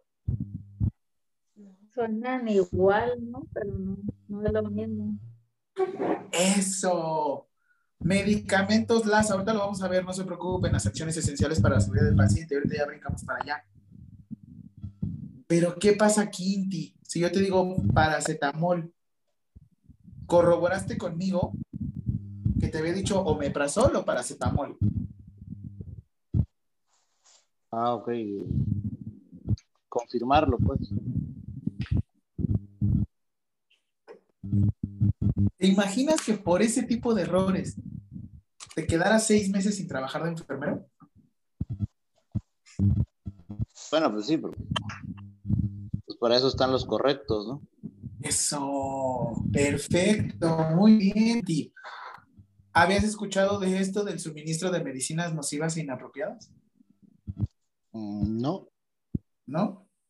Imagínense. Ahorita, de hecho, vamos ya, nos vamos a las acciones esenciales y vamos a terminar con código penal, ¿eh? Perdónenme. Y ya por último, ¿sí es lo último que queda? Sí. Aprovechando, Inti, ya que estabas con el uso de palabra, por favor. A los encargados, empleados o dependientes de una farmacia que al surtir una receta sustituyan la medicina específicamente señalada por otra que ponga en peligro la salud o cause daño o sea evidentemente inapropiada al padecimiento para el que se prescribió, se, le, se les impondrán seis meses a dos años de prisión y de 50 y- a 200 días de multa. ¿Creen que aquí nos, aquí nos compete? No. Pues yo soy encargado de farmacia. Pues en todos lugares, profe, casi siempre estamos encargados de farmacia, pero no, sí sabemos de que no debemos de, dame una butil, no, pues te doy lo mismo cimitaprid, que te va a hacer el mismo efecto. Claro que no, o sea, no es lo correcto. Y sí manejamos medicamentos, sí estamos en farmacia. Tú te lo sabes. ¿sí? Tú te lo sabes, Lau. Y tú te estás protegiendo. Y tú, y tú, tú, tú, tú, tú. ¿sí? Y los demás.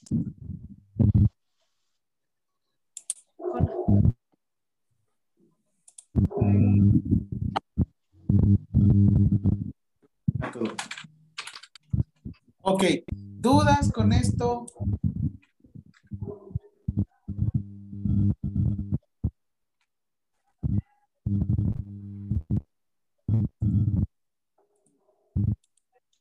Ok, entonces, rapidísimo, retomando. ¿Qué era la ortotanasia que habíamos visto? El buen que Eh, muerte digna.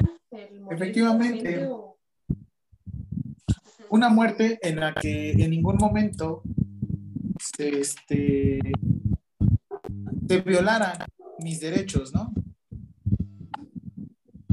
Rapidísimo y sencillito, ya, ya terminando.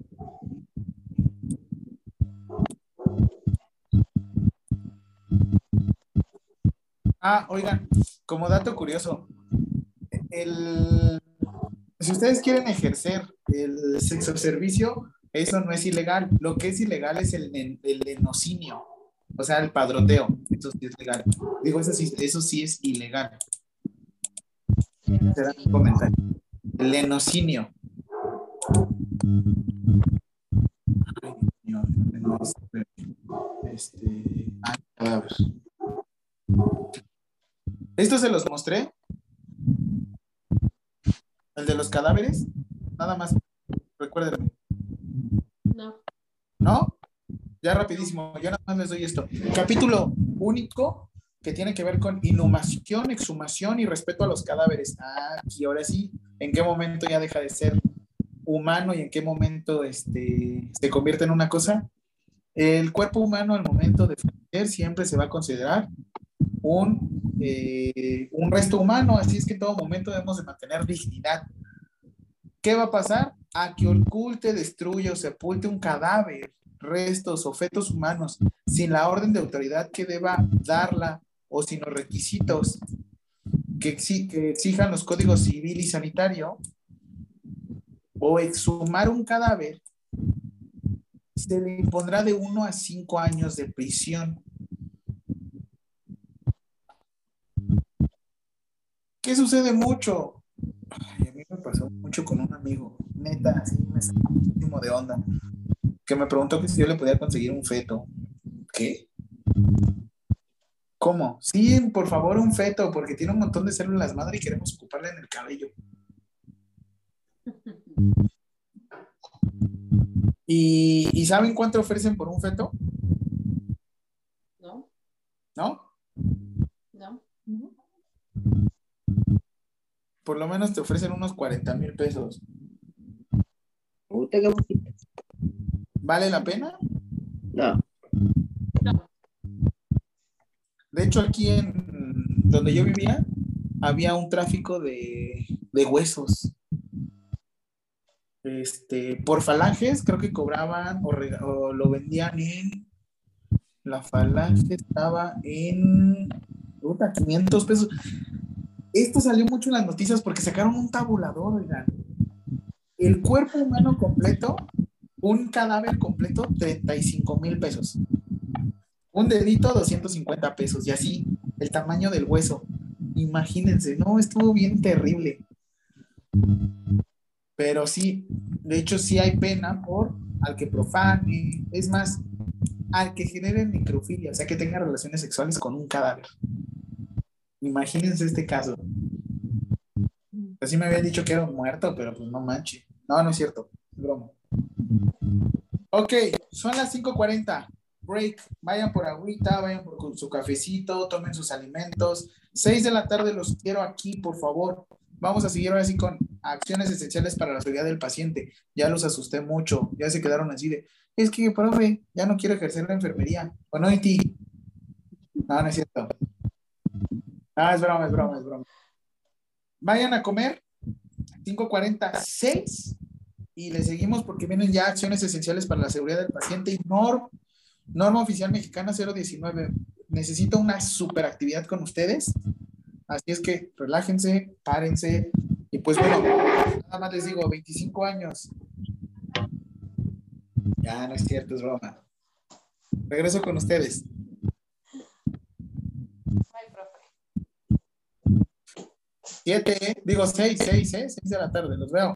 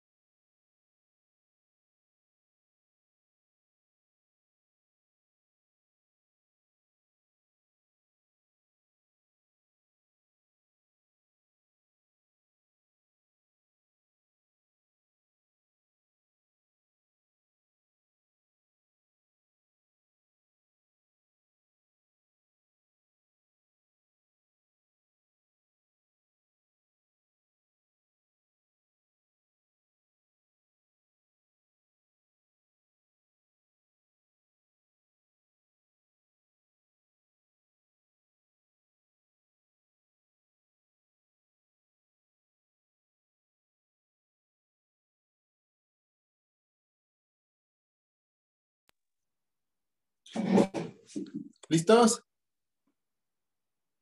Ya está mi camilla también, miren. Tengo mi gorrito de Navidad.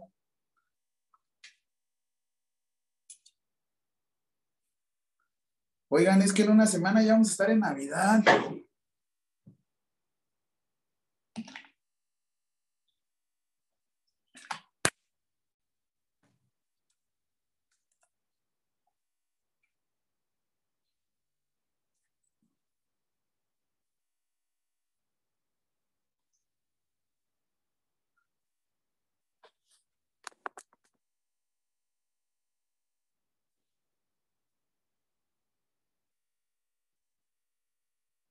Yo también, la última semana del trabajo, cuando ya es puro Navidad, me la paso llevando mi gorrito. Es más, vean, chequense esto. ¿Qué hubo?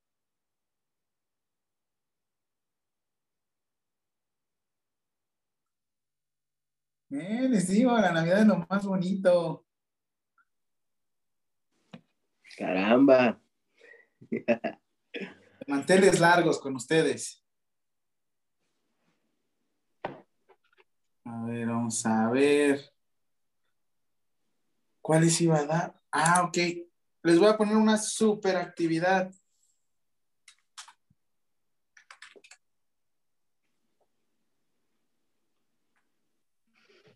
No, tengo. Sí, vamos a ver aquí la no.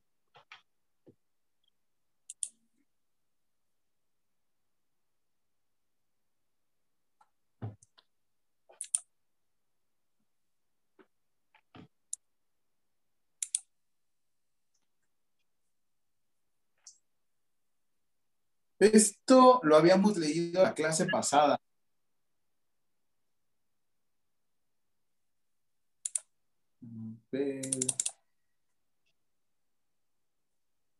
Ay, perdón.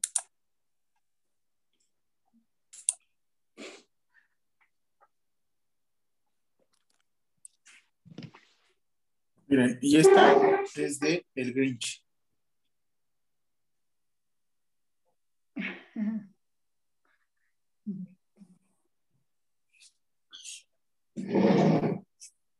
Está muy padre.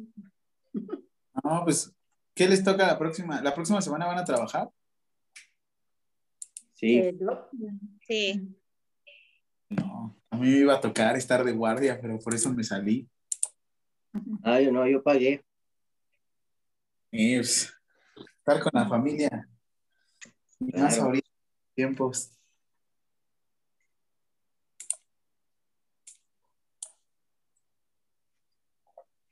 No, dejé la otra cámara prendida.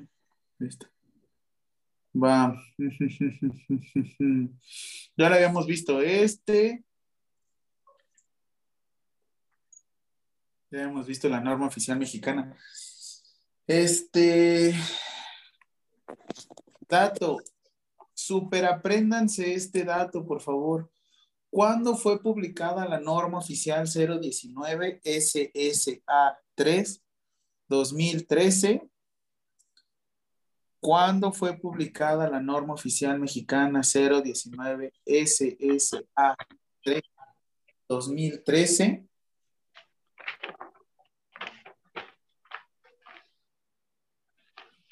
Dos de septiembre del 2013. 2 de septiembre del 2013.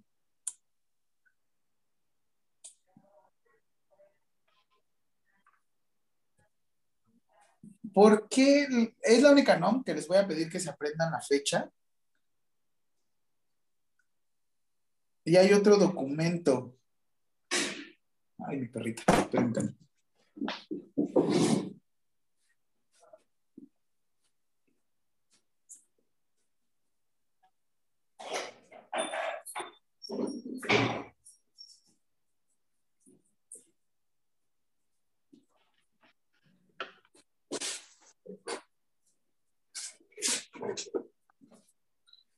Si van a ejercer la enfermería,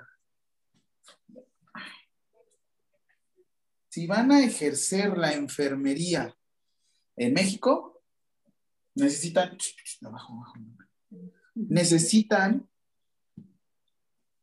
revisar primero esta norma oficial 019 SSA 3 2013, publicada cuándo, Laura? Ay, perdón, está silenciado. El 2 de septiembre del 2013. Muy bien. Gracias, Esther. Perdóname, Lau, yo te silencié. Discúlpame. ¿Quién tiene ahorita el poder?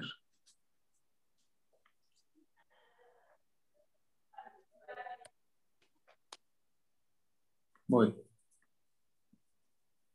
Sino hay que aprender casi toda la norma o saber más o menos de qué se trata. Saber de qué se trata. Porque también si se la aprenden como, como copiadores, ¿de qué nos va a servir, no? Ya estuvimos viendo la clase pasada quién era el, el enfermero, qué era cuidar, qué era este cuidados, ¿cómo se llama? Cuidados de alto, ¿cómo les digo? ¿Se me olvidó? Cuidados. ¿Cómo, cómo estaban? Cuidado, en, cuidados de enfermería de baja complejidad, mediana complejidad y alta complejidad. Ajá. ¿Va?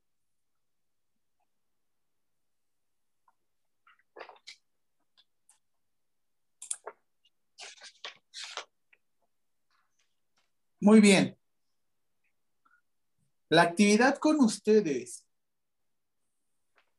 Ah, bueno, la NOM 019 y vimos todas estas normas oficiales mexicanas. Todas estas normas oficiales mexicanas le voy a asignar. Son, según yo eran, ay, güey, 2, 4, 6, 8, 10, 12, 14, 16, 18. Ah, mira, pues, así.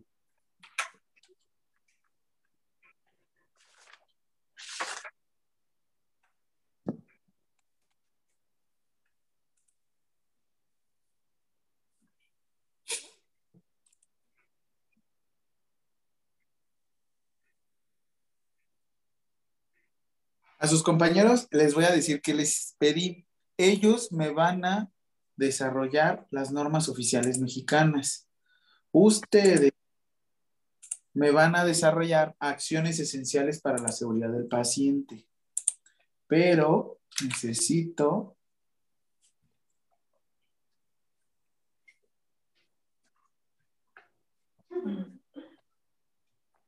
necesito asignarles a todos y a cada uno normas oficiales mexicanas en el que me van a hacer un dibujo. Esto los puse la clase pasada, el dibujo.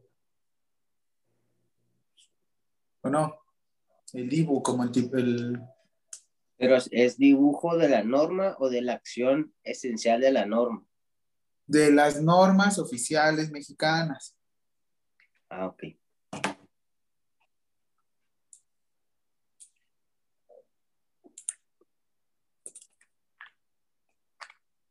Son 34.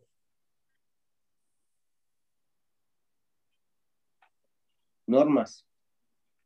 normas oficiales mexicanas. Son 34. Los que están aquí tienen la ventaja, tienen la ventaja de que se las vamos a asignar de una vez. Y es más, el juego, el juego va de la siguiente manera. No, este no. Este no. Revisen rápido las normas oficiales mexicanas. ¿Este qué es? ¿Un espacio? Espérenme. 323. Ah, es que aquí hay un espacio. No, son 33. Va, 33. Y en total en la lista, según la última vez que nos vimos,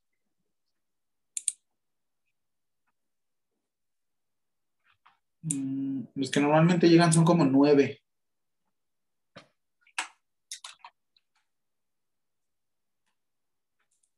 Les digo porque yo tuve la materia de Derecho Romano y les voy a ser sincero.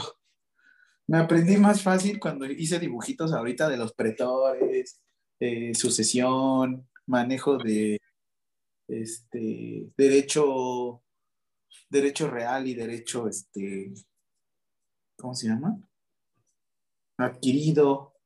Y a mí me, me fue muy fácil aprendérmelo con dibujitos. Tuve que leer, obviamente, todo, cada una de esas cosas, pero son 33 entre 9. A cada uno le van a tocar tres dibujos.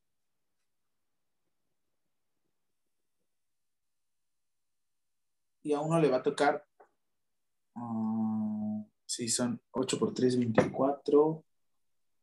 No. A cada uno le va a tocar, sí, tres dibujos y a tres compañeros les van a tocar cuatro.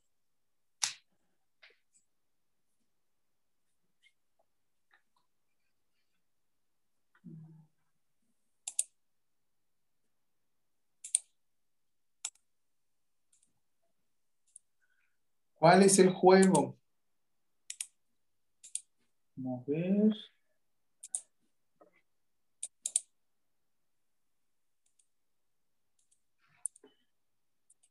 Yo voy a elegir la no. Una onda así. Se los voy a ir asignando. Y si ustedes no les gusta la NOM, con toda confianza me la pueden cambiar. ¿Por qué? Porque ustedes tienen el privilegio de estar aquí. Oiga, pero ni modo, así es la vida. Entonces, rapidísimo, inicio contigo, Lau. Tú me dices si la quieres o no la quieres. Va, tú te quedas con. Ah, perdón. Voy a copiar esto aquí para que lo veas.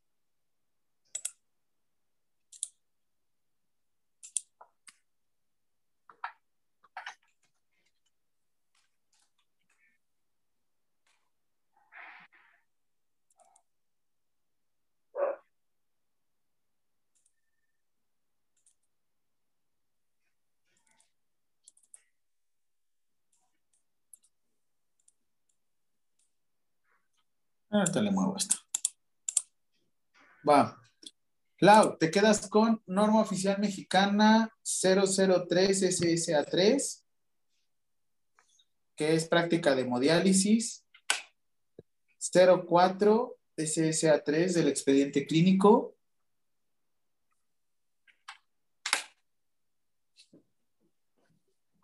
Cinco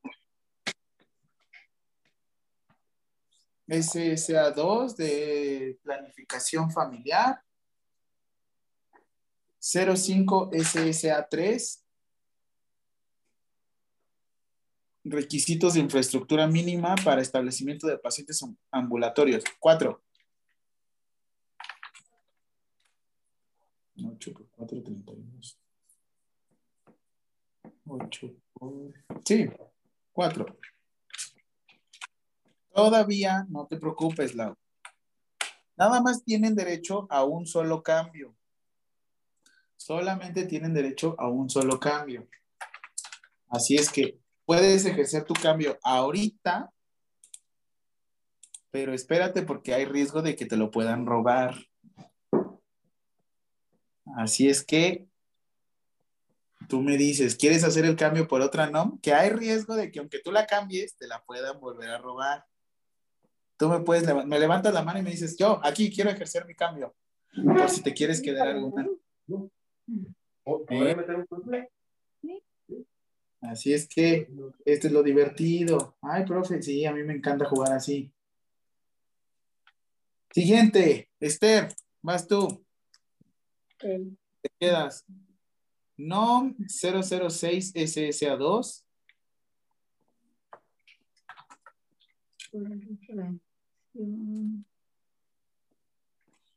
NOM 006 SSA3.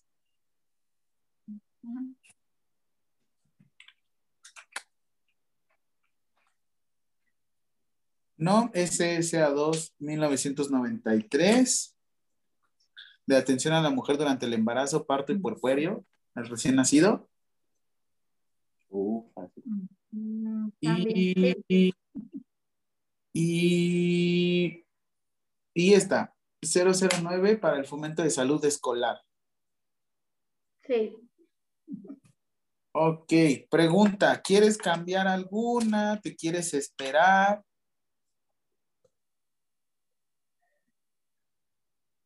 Ah, sí, me espero. Para mí también eso. Ok, ahora, Laura, ¿quieres cambiar? ¿Quieres quitarle alguna Esther? ¿Quieres cambiársela por alguna?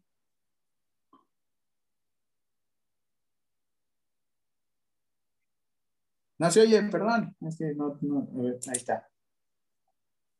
Ahí dale un mute. Mira, espera, espera, espera. Lau, Lau, ve lo que te aparece en la pantalla. Ándale. Eso. No, otra vez. Otra vez, es que no se oye. Ahí está. Ya. Sí, ya. ¿Cuál quiere? La segunda es 4 SA, eh, SSA, ¿y qué número me dijo? SSA 2, 3. Expediente clínico. Tres. ¿Sí se ve ahí? ¿Sí te estoy compartiendo pantalla? Sí, sí estoy. Y la última, paciente ambulatorio.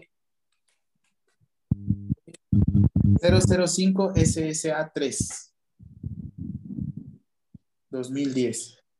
Ah, ¿Tienes cambio hasta ahorita o ya no? quiero cambiar la última, Ah, Ok. ¿Te las quieres cambiar a. Esther?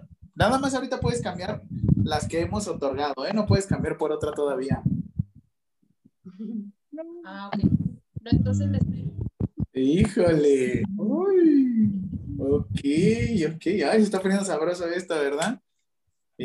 Recuerden que la persona, la persona que elija es la persona que tiene, la persona que le estoy asignando es la que tiene prioridad. Después, la primera persona que le di, después la segunda y así sucesivamente, ¿vale? Así es que pónganse truchas. Solamente pueden cambiar las que he asignado, no se pueden adelantar. Vale. Ah, vamos, Janet. No, 010 SSA2, prevención y control de infecciones por VIH. Prevención S, perdón, 014 SSA2 para prevención, diagnóstico, detección, diagnóstico, tratamiento y control y vigilancia del cáncer cervicouterino. 015 para la prevención, tratamiento y control de la diabetes mellitus. Y 016 SSA2 para vigilancia, prevención y control y manejo del tratamiento del cólera. Janet, mi pregunta, ¿quieres cambiar alguna NOM con alguna que se ha otorgado? No, ¿No? ¿Te quedas con esas? sí, me quedo con esas.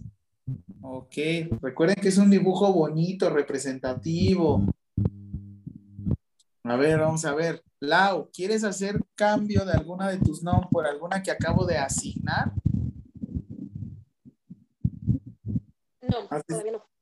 No. Pues. Esther, vas tú. ¿Quieres hacer cambio por alguna de las que Tengo- acabo de Tengo cuatro. ¿Quién, quién, quién? ¿Qué pasó, Lau? Tengo cuatro. ¿Tienes qué? ¿Cuatro? Sí, todos tienen cuatro. Ok.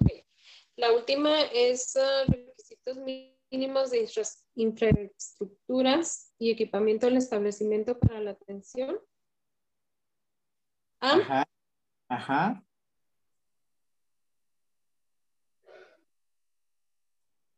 Uy, ese freno. médica Bueno, del paciente ambulatorio. No, ya no quiero cambiar. Ah, bueno. Así me quedo. Dios, qué pero me puso Nos pusiste nervioso. Esther, ¿tú quieres cambiar? Mm, ¿Le quieres robar alguna o a Laura? Sí. La mm, 006 SSA2 1993 para prevención y control de la tuberculosis. Y la, se la cambio a Laura por la No, Ea. 004. Del ¿Dónde tiene la- expediente clínico. Ah, muy bien, bien. Entonces, ejerce aquí cambio por expediente clínico.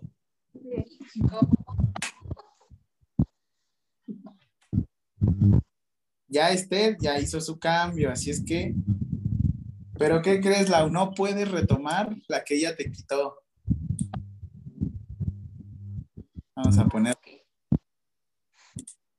Otra. vamos a ponerle. Pero al siguiente turno, porque ahorita quien toque, Esther ya hizo su cambio.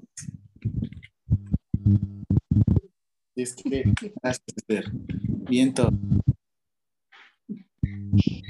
Perfecto. Siguiente. Inti.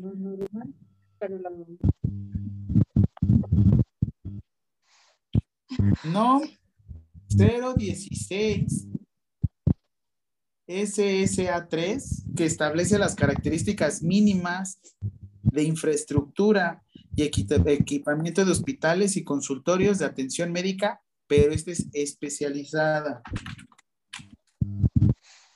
Para la prevención y control de la brucelosis en el ser humano. NOM 022 SSA3, perdón, la anterior es SSA2, la siguiente es SSA3, 022 SSA3, que instituye las condiciones para la administración de la terapia de infusión en los Estados Unidos mexicanos. Está buenísima. Para la prevención de servicios de salud en la unidad de atención integral médico-psiquiatra.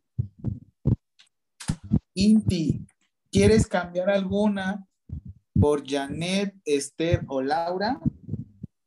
También te pueden quitar a ti, Esther.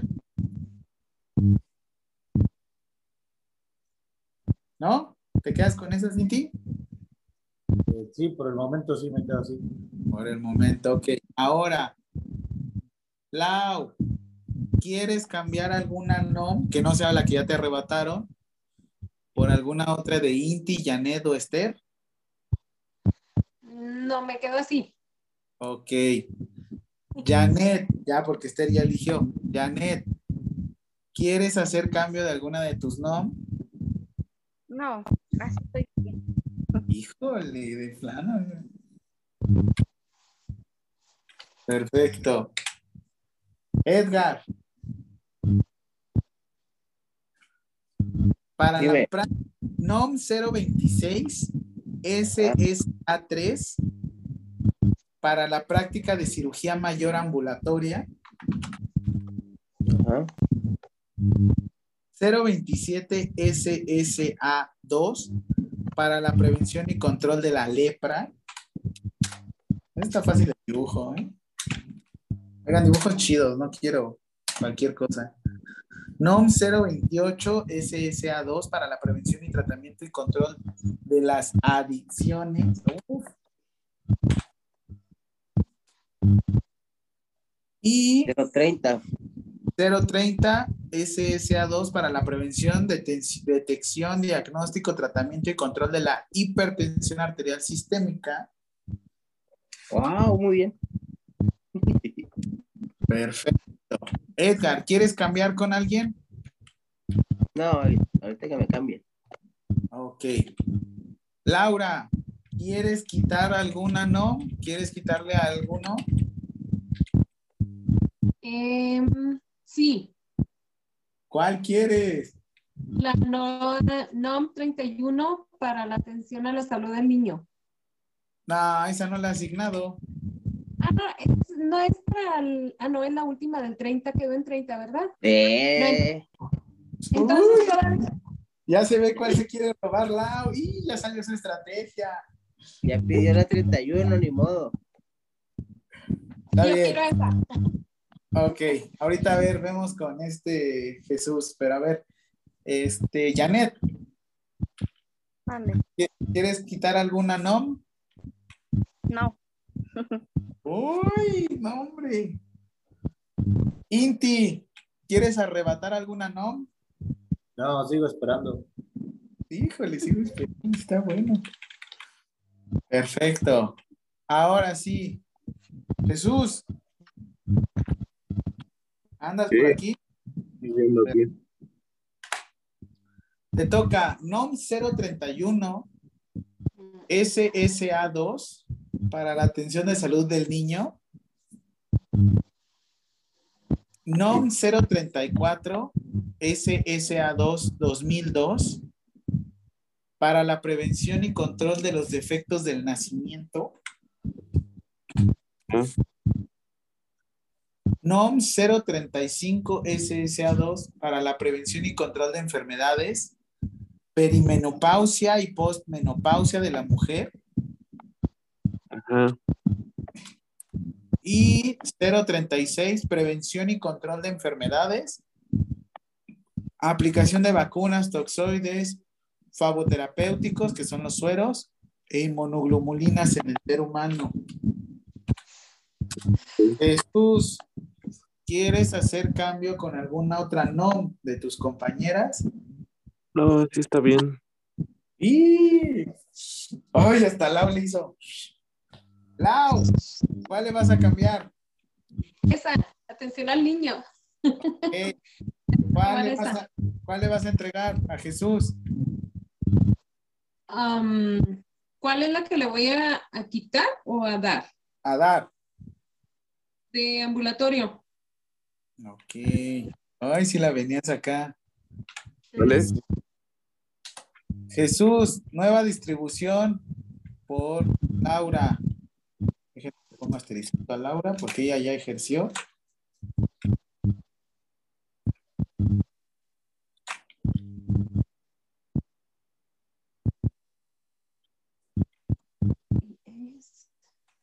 Ok, Jesús.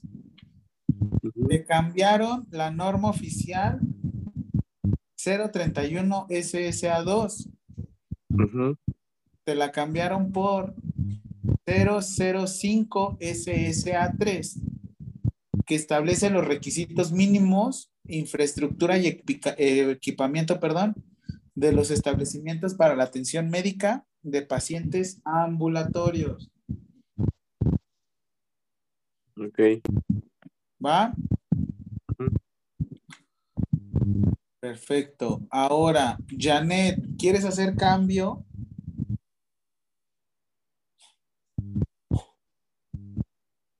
No, sí la veo pensando a Janet. No, no se oye, no se yo.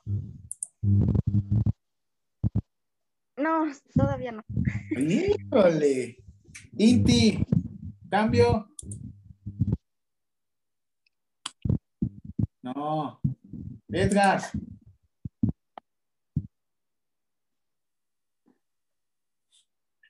No, Perfecto. Ok. Ahora, déjenme quito estos.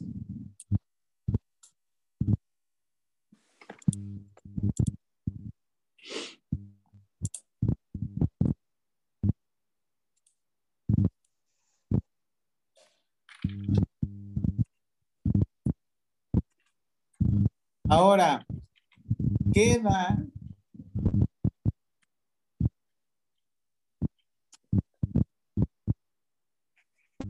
quedan siete. Ya Lau y ya Esther ya hicieron sus cambios y están felices. Ahora sí, los que están aquí quieren alguno, bueno, primero Jesús, después Janet, después Inti, después Edgar. Jesús, ¿quieres saber alguna norma oficial mexicana 038 SSA2 para la prevención y tratamiento y control de enfermedades de deficiencia de yodo? 039 SSA2 para la prevención y control de las infecciones de transmisión sexual. ¿Quieres 041 SSA2 2011 prevención y diagnóstico y tratamiento y control de vigilancia epidemiológica del CA de mama? 043 Servicios básicos de salud, promoción y educación para la salud en materia alimentaria. 045 Vigilancia epidemiológica, prevención y control de las infecciones nosocomiales. El de mamá. ¿El de mama? Cáncer de mama. Ah, ok. ¿Y cuál vas a soltar? La de infraestructura. Ah, ¿El de paciente ambulatorio? Sí, 005 SSA. Híjole, ¿cómo dice nadie la quiere? No sé cómo se van a ni idea, ¿verdad? No tengo ni la remota idea de cómo dibujar algo. Vale. Todo muy bien.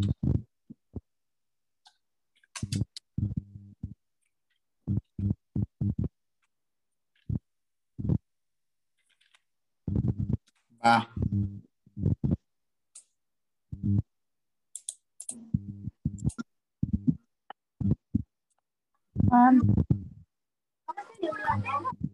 Janet.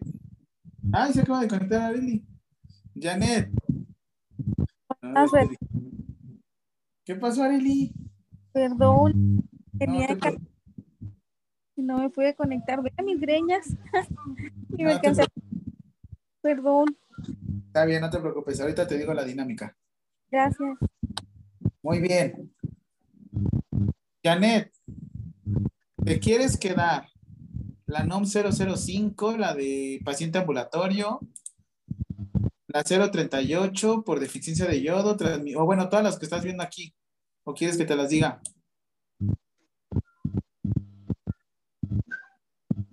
No se oye. Me quedo con las mías. Uy, muy bien, Janet. Edgar, de todos modos, toda- digo, perdón, Inti, perdón, Inti, va Inti primero. De todos modos, te dejo tu espacio por si todavía tendrías chance para la próxima clase. Esta actividad es para junio. Junio. ¿Qué va a consistir? Ahorita les digo qué onda. Aparte del dibujo, les voy a decir qué, qué me van a tener que hacer. Va. Inti, ¿quieres alguna de las que está libre o te quedas como estás?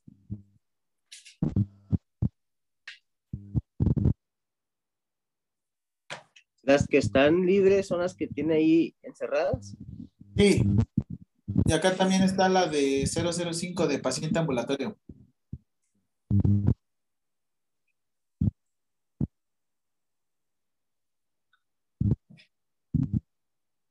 ¿Quieres alguna cambiar? Eh,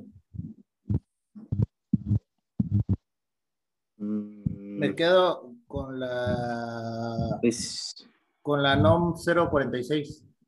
046. ¿De violencia familiar sexual contra las mujeres? Sí. Perfecto, muy bien, aventado. Inti. ¿Cuál quitas? Ah,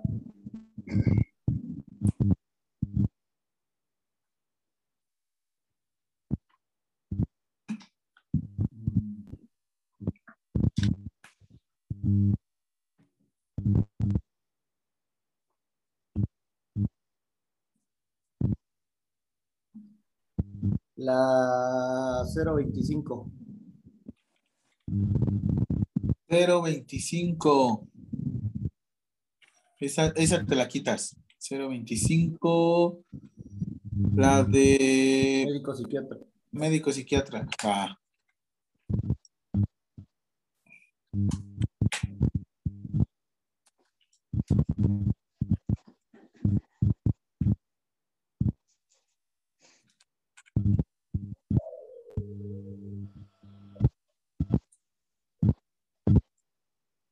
Gracias, Cinti. Edgar, ¿quieres alguna de estas, las que están libres? este, estoy pensando. No pienses mucho. Eh,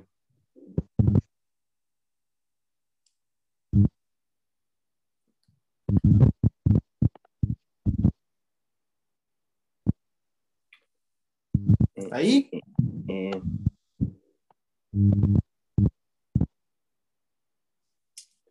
voy a cambiarla. Este. La 026 026. por la 039. 039. Ah, de transmisión sexual. Y 026, la de cirugía ambulatoria. Ajá. No le quiere ambulatorio, todo lo quieren sencillo. Sí, está muy fácil. Ya.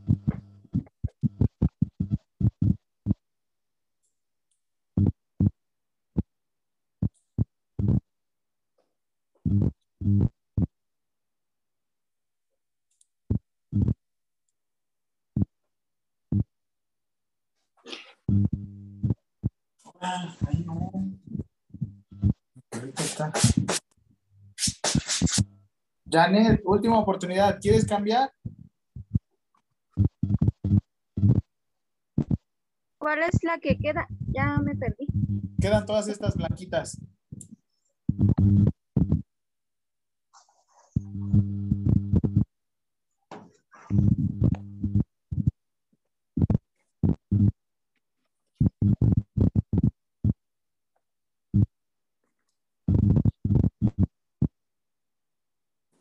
Cambio la, la 045 por la 014.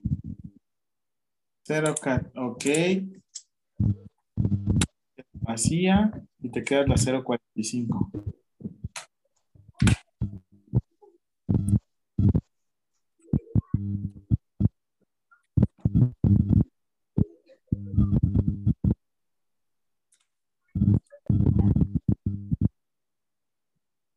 Muy bien. Todavía no tienen que hacer nada. Areli, te voy a asignar unas cuatro normas oficiales.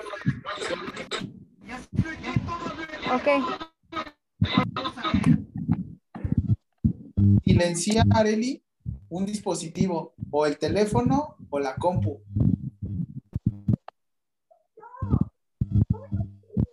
Bájale el volumen a todo en uno. Ah, bueno, ya se salió de un dispositivo. Listo. Ah, perfecto. Areli, te vas a quedar con la NOM 046 SSA2.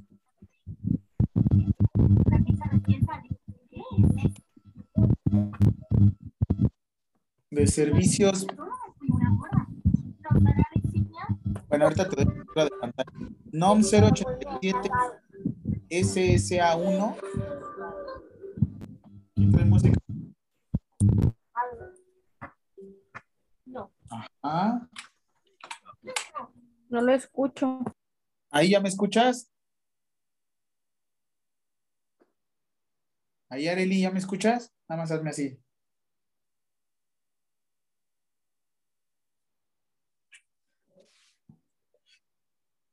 ¿Ahí? ¿Ya se oye?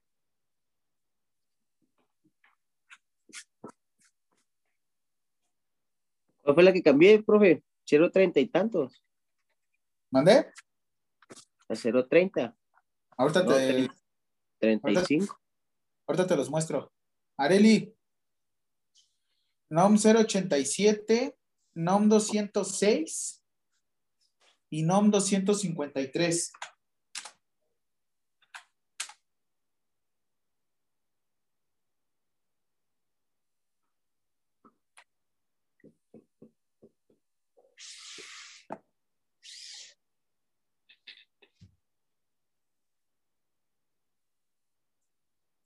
A ti te va a tocar la próxima clase hacer el cambio. Les voy a dar las nuevas pautas. Muy bien, rapidísimo. ¿Qué es lo que quiero que me hagan con estas normas oficiales mexicanas? Primero, léanmelas. Siguiente. Me van a hacer un dibujo representativo de cada norma oficial mexicana.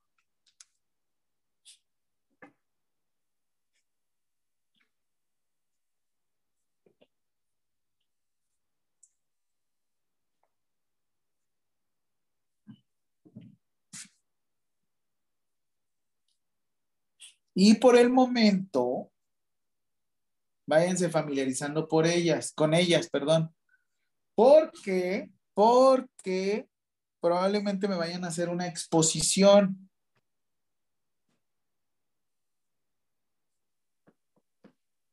Cinco minutitos, es rápido.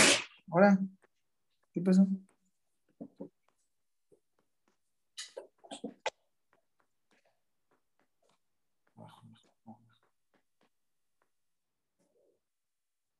Hasta ahorita. porque de todos modos los que eligieron primero no se preocupen, ya no les pueden robar sus no. No se preocupen. Porque de hecho, vayan pensando los que les asignen no, porque la próxima clase les voy a quitar una norma oficial mexicana para dársela a sus compañeros. Solo Dijo que esa actividad es para junio y yo sí termino en un año, en marzo terminaría. ¿Tú terminas en marzo? Ok, te adelanto la actividad de todos modos, ¿va? Qué bueno Sí. que me dices. Sí. Gracias.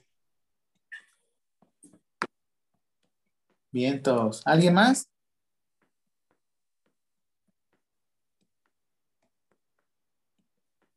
¿No? Perfecto. Váyanse familiarizando. Todavía no. Canten victoria de que les vayan a tocar completamente. Nada más los que ya les asigné, vayan viendo que, cuál no les gustaría para asignarla a otra persona. Eh, Pero cuando vengan las otras personas. ¿Vale? ¿Dudas hasta el momento? ¿Me puede poner las normas, porfa? Sí.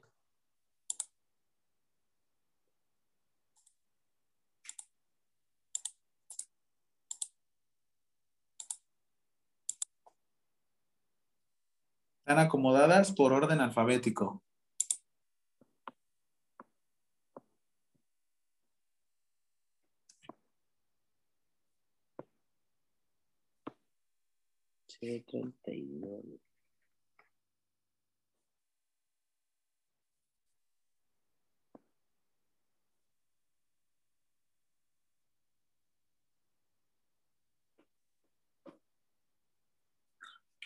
Creo que puedo copiar y pegar a ver el cuadro.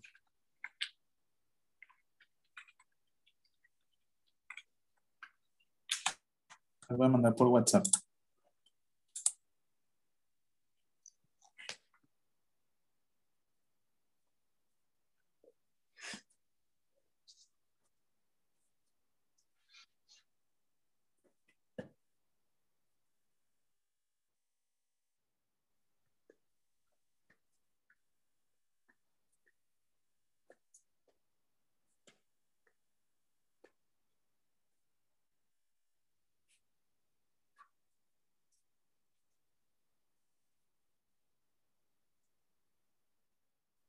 Ahora ni.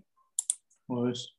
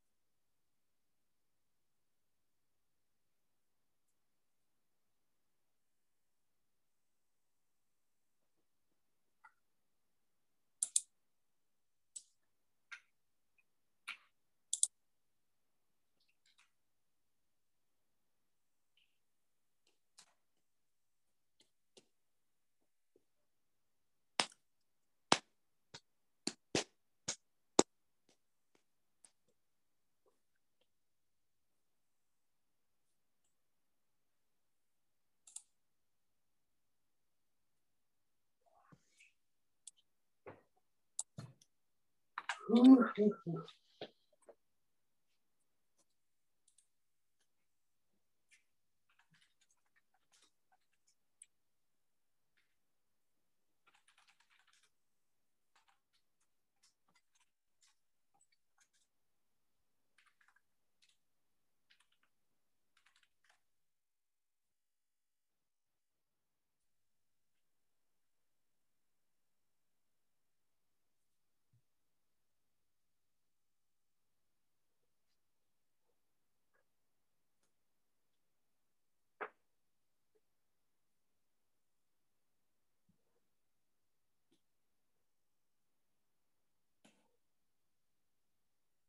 Creo que ya me llegó.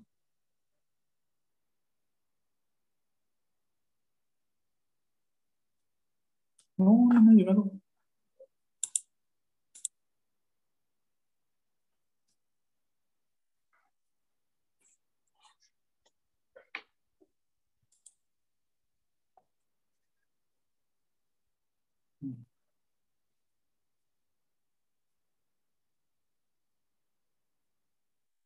Espérenme, que aquí en esta compu tengo problemas técnicos. A ver.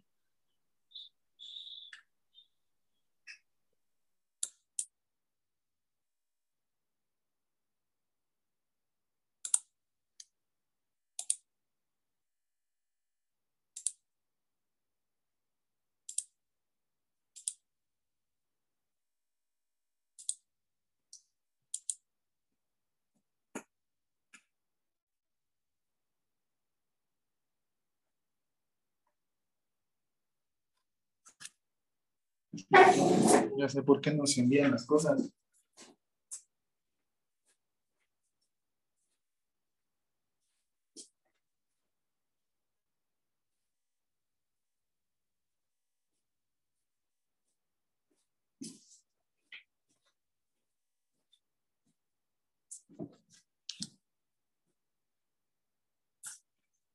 Ahí están viendo mis conversaciones. ¿Por qué no me dicen nada?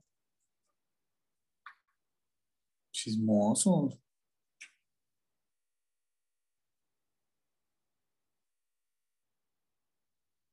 Está.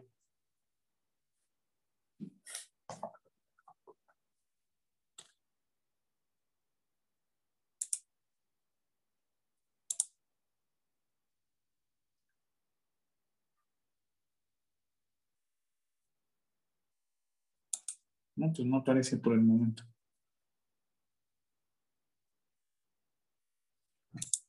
Va, ¿dudas con esta actividad hasta el momento? Recuerden, todavía falta para asignarles. Si es que no se me adelanten.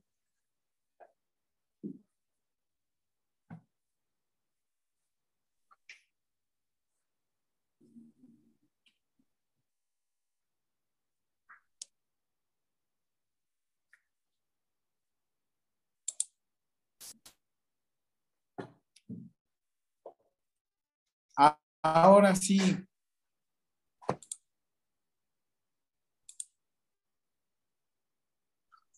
Este sí o sí se lo deben de saber, licenciados.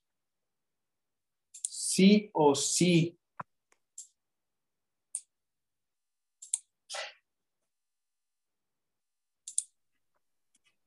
Ustedes como licenciados en enfermería deben de manejar esta normatividad sí o sí. Y de hecho va de la siguiente manera. Siguiente fecha que me tienen que anotar, 8 de septiembre del 2017.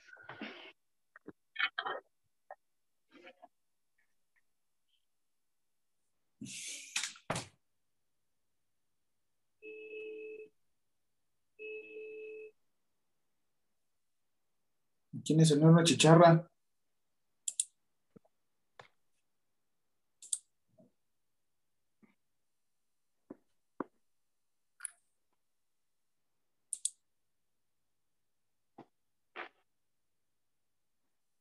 Perdón, se va a dejar de compartir mi pantalla rápido.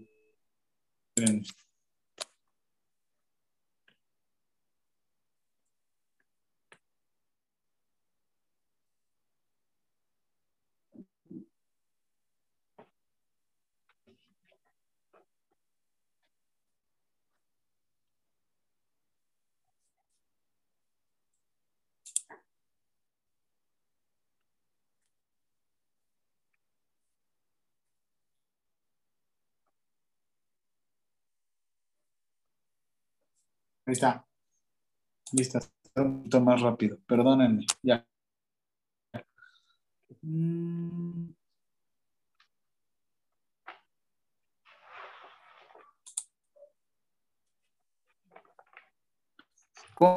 En un trabajo, a mí me toca realizar las cuestiones de coordinación. De coordinación y de estar tanto la capacitación constante de versiones esenciales para la seguridad del paciente. Yo me auxilio de un comité que me lo tienen que anotar, por favor. El comité se llama COCA-CEP.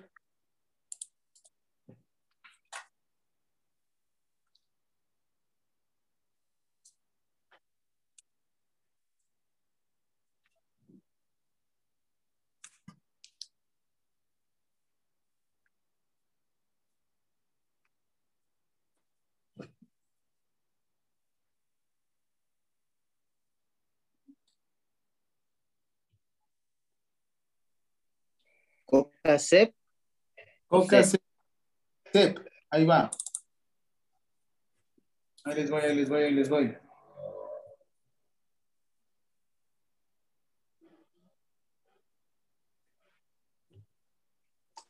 ¿Esto por qué? Porque en un futuro algunos de ustedes deben de estar en este comité.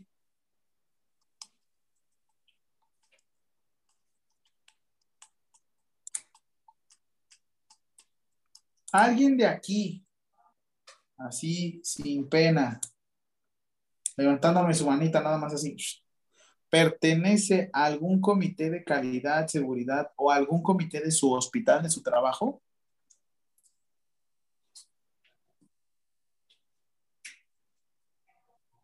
No. ¿Tú, Lau?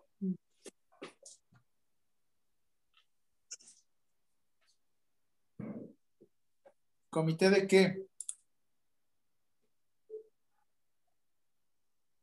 ¿De la buena onda?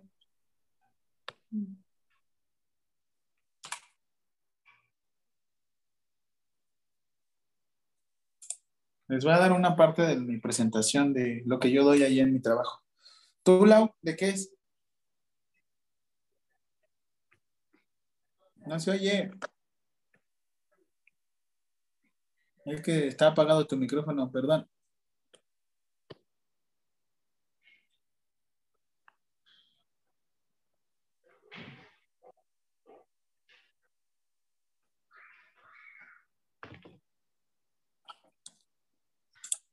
Muy bien. Entonces, rapidísimo, nos vamos a basar en que la seguridad del paciente tiene una definición. Es la reducción de riesgos de daños innecesarios relacionadas con la atención sanitaria. Todo esto tiene que estar relacionado a un daño mínimo.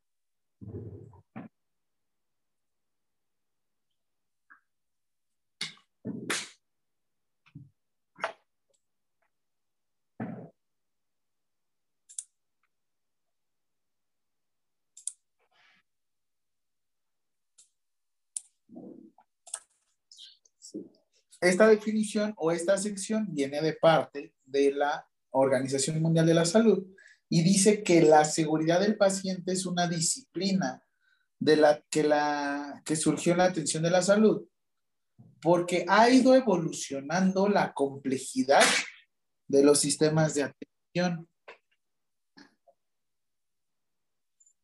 Anteriormente, ¿qué sucedía? Se le llamaba a una meta internacional, la número 3. Meta internacional número 3.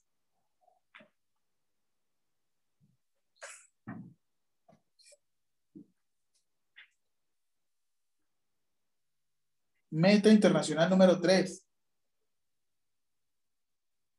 ¿Alguien, alguien? ¿No? No se preocupen, para eso estoy yo.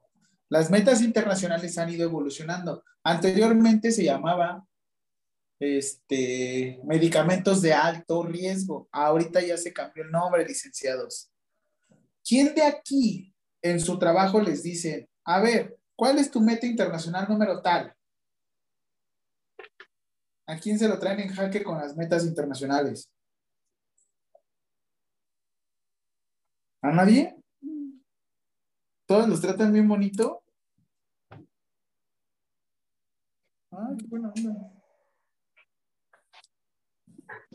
Ahorita no están en auditorio. Perdón.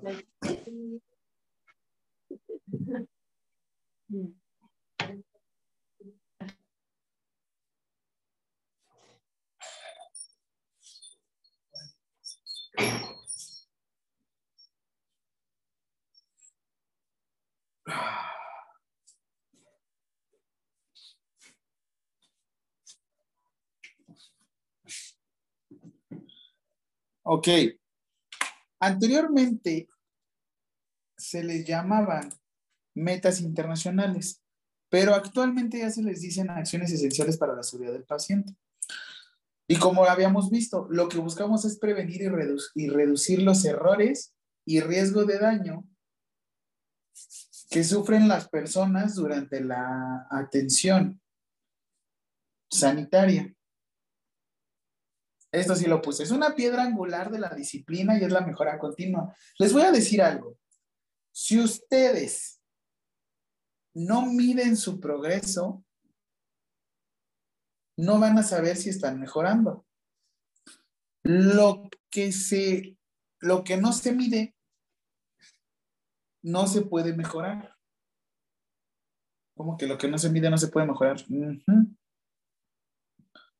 Todo aquello que no se puede llevar a cabo una mejora o una cuantificación no se puede mejorar. Aplica para todo, ¿eh? se los juro. Por ejemplo, cuántas novias tienen, no, no es cierto. Por ejemplo, aplica actividad de ejercicio, cuántos pasos llevan, eh, cuántos libros han leído. También se tiene que ver hasta con las calificaciones, por eso es que uno los está calificando constantemente. Porque lo que se mide, lo que no se mide no se puede mejorar.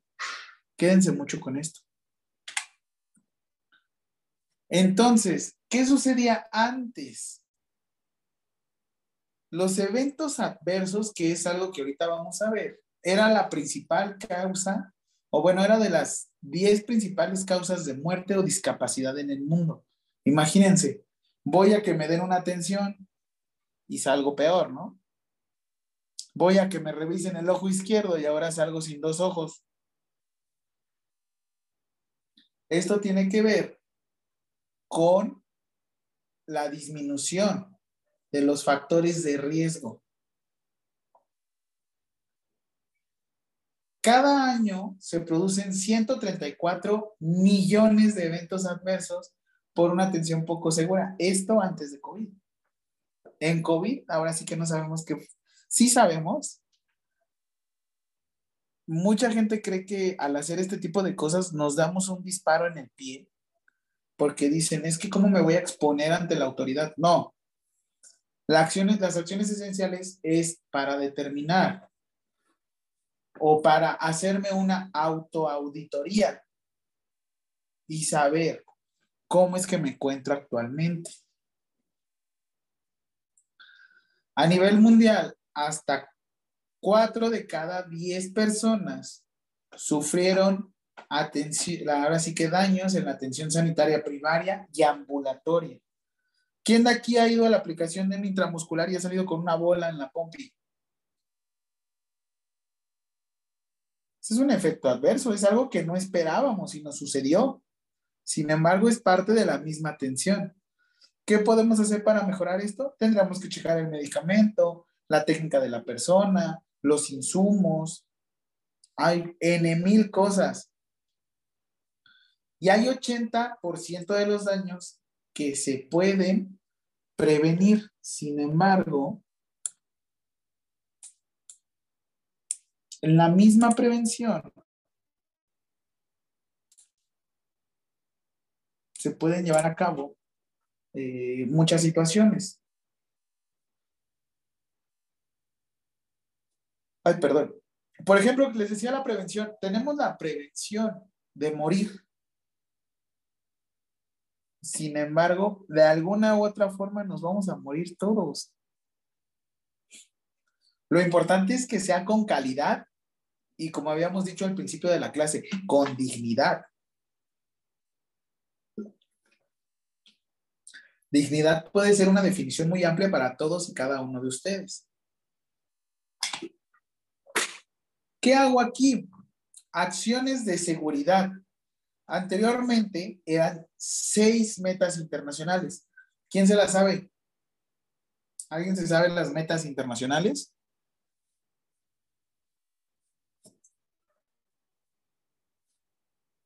¿No? No se preocupen, ahorita les voy a dar un repaso. Las seis metas internacionales. Las voy a escribir como venían en el documento este principal. Pero vamos a ver cómo se han ido actualizando. No son ocho. ¿Mandé? No son ocho. Ah, es que metas son seis. Acciones esenciales para la seguridad del paciente son ocho. Ah, ok. ¿Sí? Sí. Sí.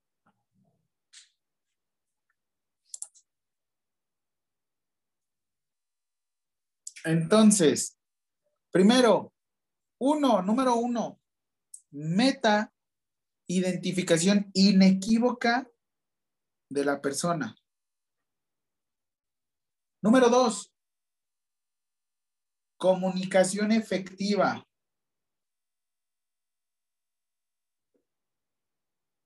Número tres, seguridad en el uso de medicamentos de alto riesgo.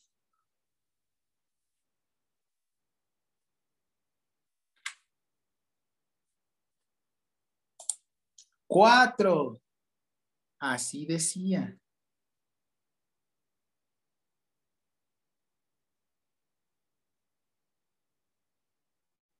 Asegurar procedimiento.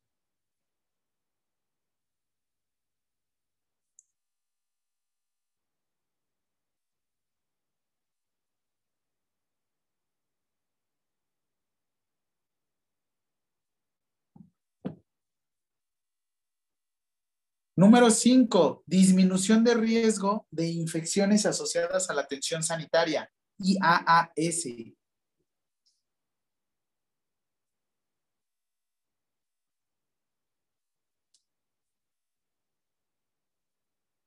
Seis, disminución de riesgo de caídas.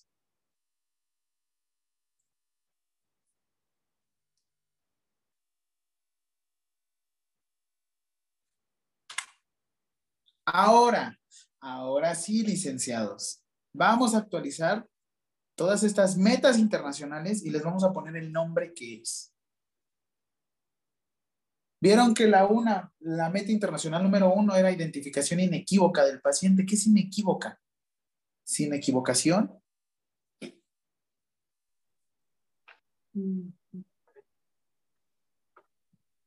¿Qué le suena? ¿Y Esther? Correcto, correcta. Correcta, muy bien. Perfecto. Acción esencial para la seguridad del paciente. Y de hecho vamos a ir revisando el documento al mismo tiempo. Para... Mm.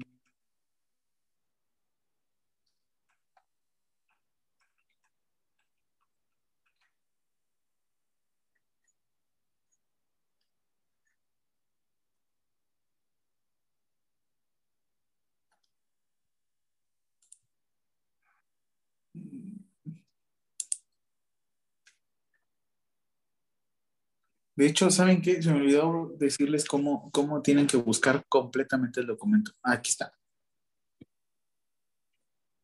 ¿Cuándo se publicó? Janet.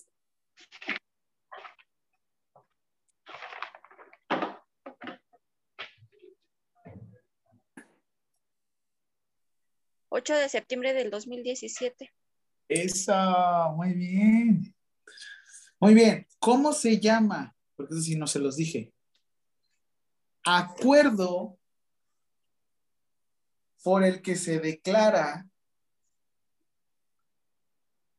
la obligatoriedad de la implementación para todos los integrantes del Sistema Nacional de Salud del documento denominado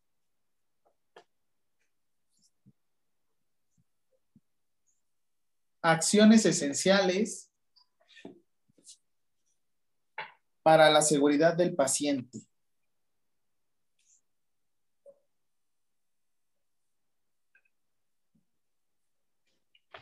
Que lo deben de saber de fi a fa, licenciados.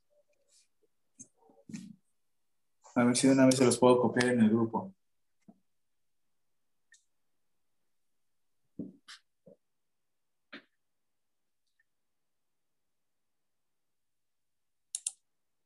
Bueno, no. Ahorita se los copio uno que carga el grupo.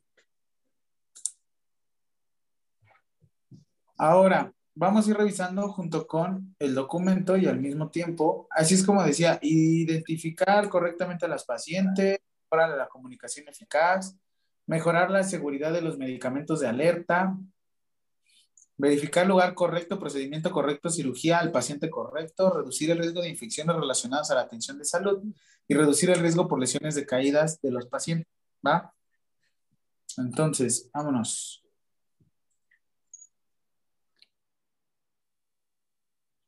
Uno, acciones esenciales para la seguridad del paciente en el entorno hospitalario. Ah, ya cargo.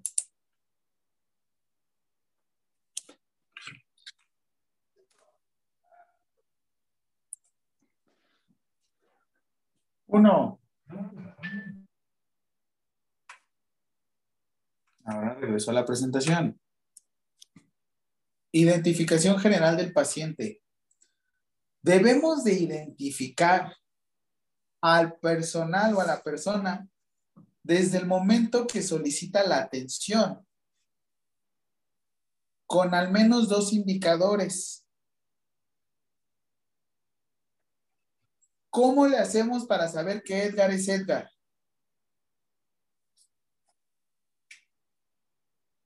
Nombre completo. Yo a Edgar lo conozco y lo veo, ¿no? Veo su carita y digo, es Edgar.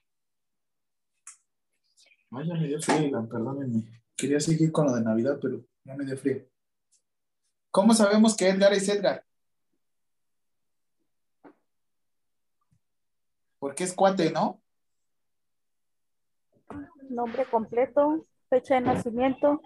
¿A poco tú sabes todo eso de Edgar, este, Areli? No, pero Usted- me refiero a los pacientes No, pero yo digo aquí, ¿cómo saben que Edgar es Edgar? por su cara. Su carita, mírenlo.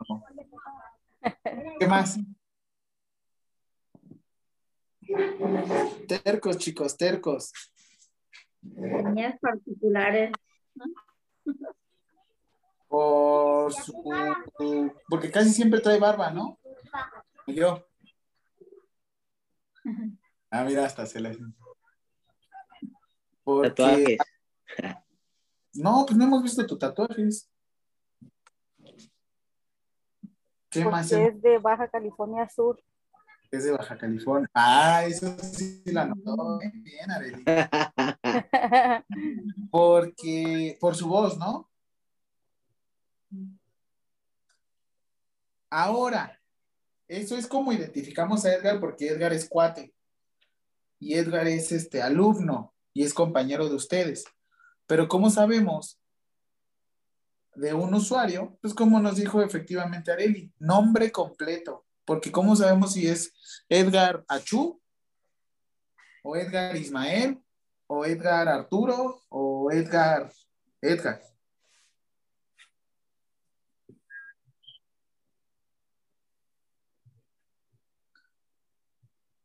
También, ¿por qué? Por fecha de nacimiento.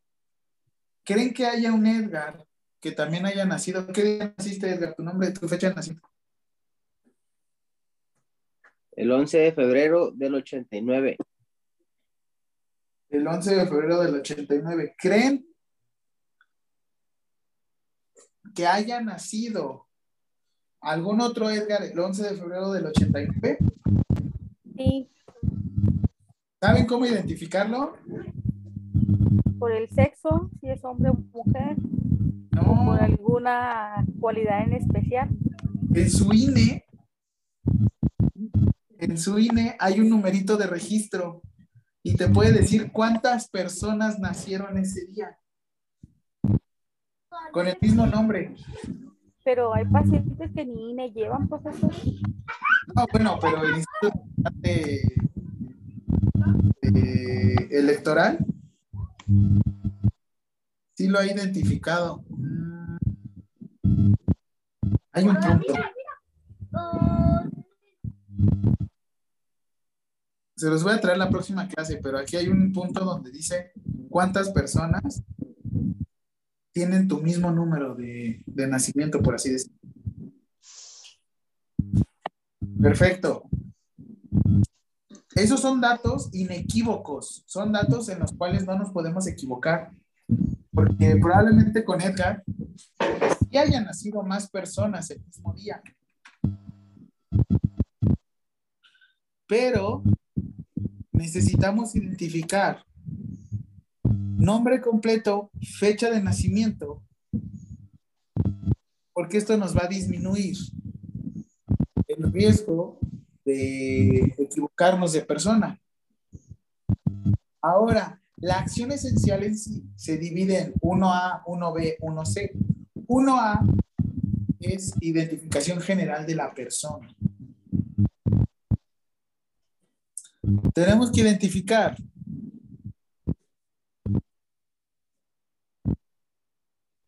en qué momento, este, ahora sí que todos estos datos, nombre completo y fecha de nacimiento.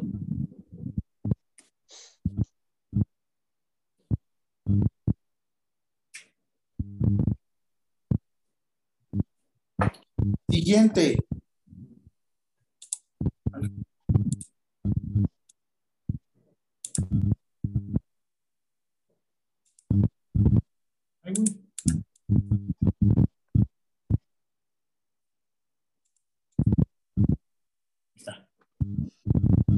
1B, estandarización.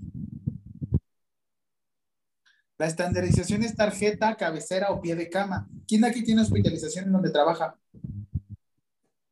Yo. Aquí es donde viene la estandarización. ¿Qué nos pide? ¿Dónde está tu tarjetita de identificación?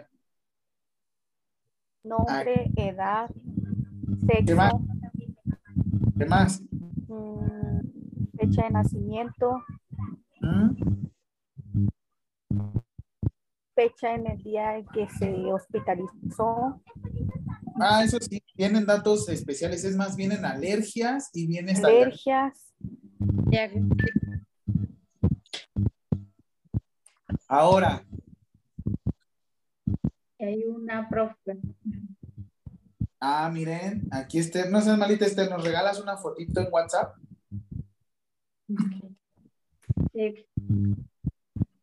Eso es acción esencial 1B, estandarización.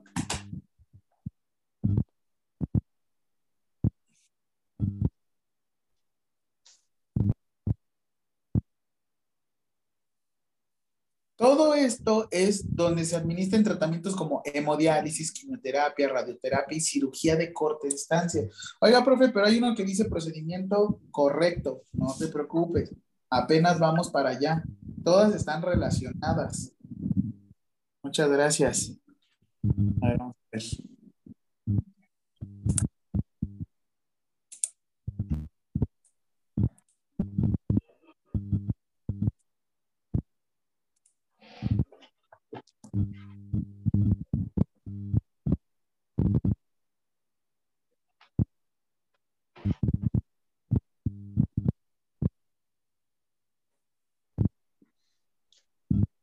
Profe, Mandé.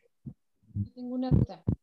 ¿Qué pacho? Eh, ya nos había ah, pedido un mapa conceptual o mental y nos aparecía, al sacar esa, esa tarea, nos aparecía esto, las acciones esenciales. ¿Estoy en lo correcto? Sí. Pero es que apenas estábamos como, como desenmarañando. ¿Tú ya la tienes todo? Sí, Porque todavía nos hace falta. De hecho, tenemos que ir a acción esencial por la seguridad del paciente de cada una, ¿eh? Lo estamos distribuyendo. Miren, de hecho, aquí, Ah, no se preocupen, las acciones son, puf, larguísimas. Así es que por lo menos sí nos tenemos que tardar una hora en cada acción. ah, ok. No se preocupen, igual estamos. Ok, vean, tipo de precaución. Les voy a preguntar rapidísimo. ¿Qué dato sí sería un dato esencial?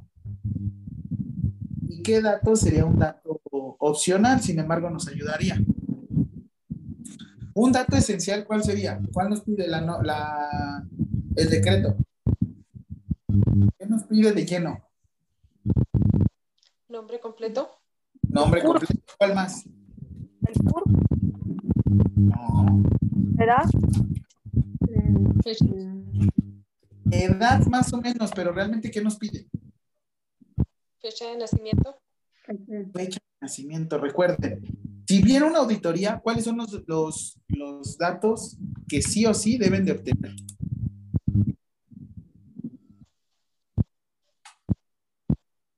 Fecha de nacimiento, nombre completo. Perfecto. Los datos que sí o sí deben de tener. Ahí este no es. es- ¿Dónde está la fecha de nacimiento? No, se pone en otra hoja. Esa es Ahí. la de identificación del paciente en cama. Perfecto. Ahí sí quisiera, Esther podría realizar un plan de mejora y decir, oigan, en las acciones esenciales para la seguridad del paciente, dice que como dato obligatorio se tendría que contar con nombre del paciente y con fecha de nacimiento. Pero bueno, esa nada más sería un plan de mejora de Esther. Conste, y eso porque lo estamos leyendo al mismo tiempo. ¿O no? Pero bueno, sería un plan de mejora, Esther. Tú también ahí como que shh, pelepetando para que digan, ah, caray, Esther sí sabe. Digo, no está de más. Ahora, ¿dudas con esto? Vámonos al 1C. De hecho, mira aquí, los datos de identificación, nombre completo y fecha de nacimiento tendrán un tamaño de proporción 2 a 1. ¿Qué quiere decir tamaño de proporción 2 a 1?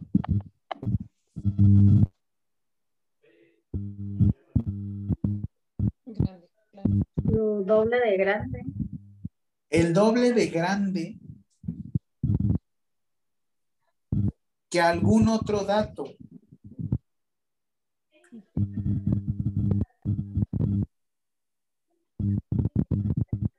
Siguiente, aquí mismo aplica otro identificador. ¿Cuál más utilizamos?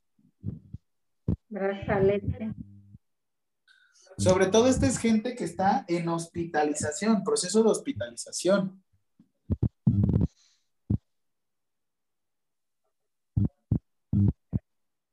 También a los de puerperio fisiológico, quirúrgico, a los bebés se les pone su pulserita y pues obviamente a la mamá, ¿no? ¿Y qué datos mínimos debería de tener? Fecha y hora de nacimiento y el apellido de la mamá. ¿Y le pones el de recién nacido? RM. Femenino o masculino.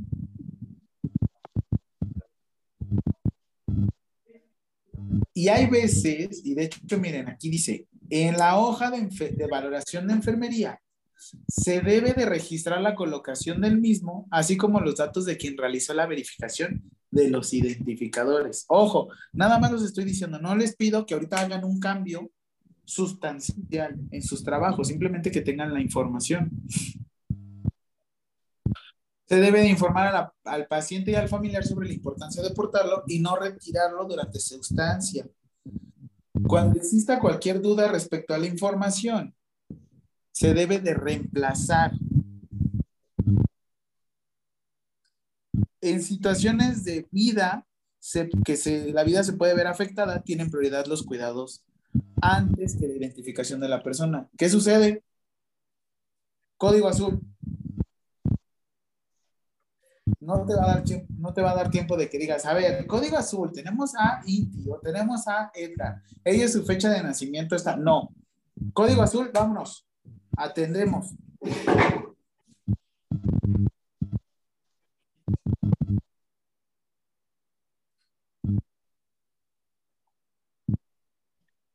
La institución de salud debe tener establecido el procedimiento de identificación para pacientes que ingresen como desconocidos y que por sus datos de conciencia no se puedan proporcionar. Hay un dato en Estados Unidos que si tú no conoces el nombre de la persona, ingresa con el seudónimo de John, Joe, Joe Doe. Aquí en México es Juan Pérez. o le pones desconocido. Hay una película que se llama La autopsia del cuerpo de Jane Doe. ¿Qué quiere decir? Que no lo puedes identificar, que todavía no tienes datos para poder corroborar quién es. Sobre todo pasa con gente que, pues bueno, pierde algún, sobre todo la cabeza, o de plano no la puedes identificar ni con un tatuaje, ni con nada.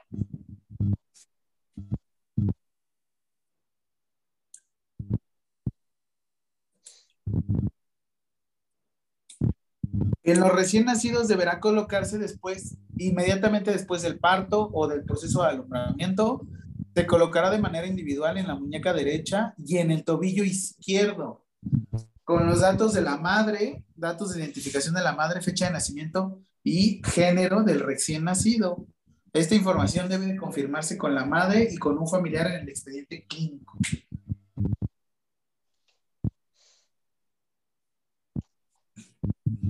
Acción esencial para la seguridad del paciente 1C. Esta es identificación previa a la realización de procedimientos. Seguimos en la, acción esencial para la seguridad del paciente número 1. ¿eh? No se me vayan.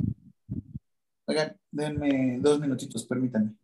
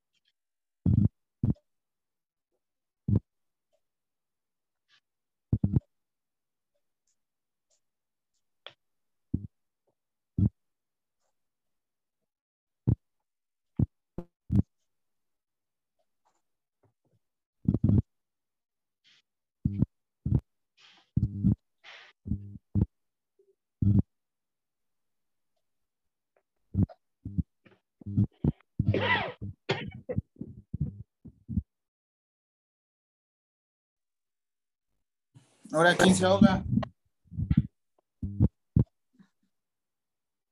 ¿Listos? Seguimos. Acción esencial para la seguridad del paciente número 1C. Previo a realización de procedimientos.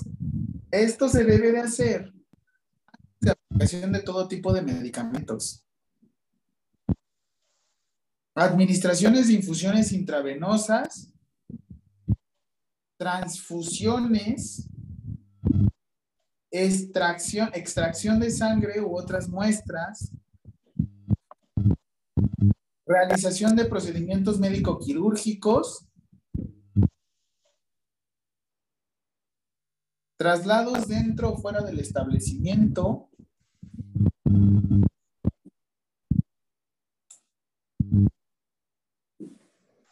antes de la dotación de dietas,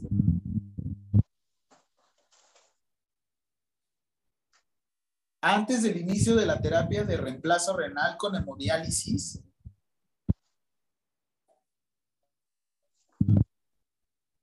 identificación de cadáveres y antes de la vacunación. Aquí es de suma importancia que si la, la persona presenta algún grado de discapacidad, debemos validar con acompañantes.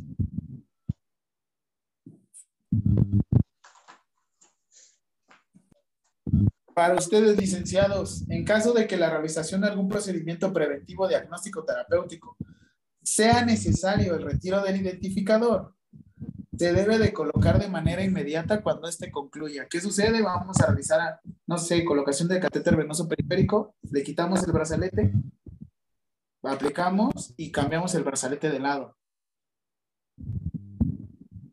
Siguiente. Identificación de la persona, de la persona, de la persona en soluciones intravenosas y dispositivos. Ay, perdón, pero ya vamos a acabar las clases.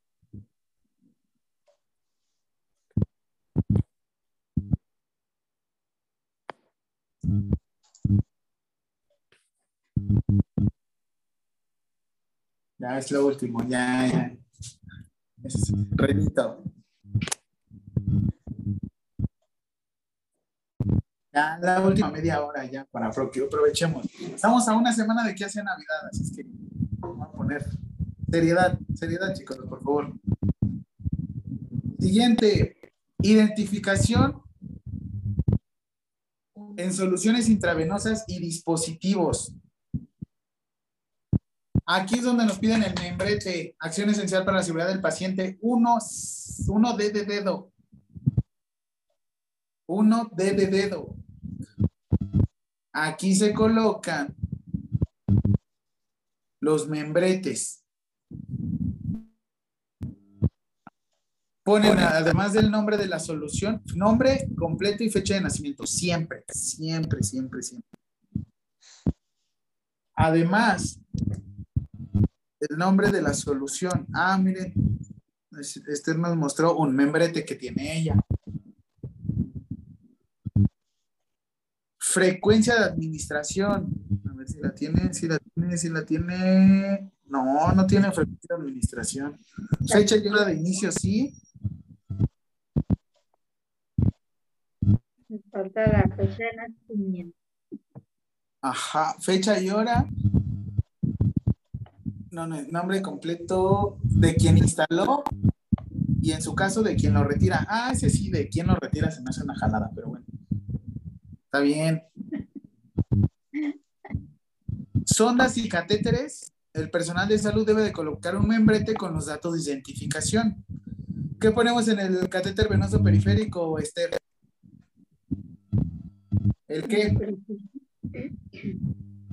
¿El qué? El, El nombre, el nombre. Ay, el número de catéter y la Ah, fecha de instalación. fecha, hora de instalación, número de catéter, quién lo instaló. Yo no le pongo la hora, yo le pongo la fecha. Nada más te dice fecha, ay, fecha y hora de instalación. Ah, Bueno, pero el dato obligatorio es nombre y fecha de nacimiento.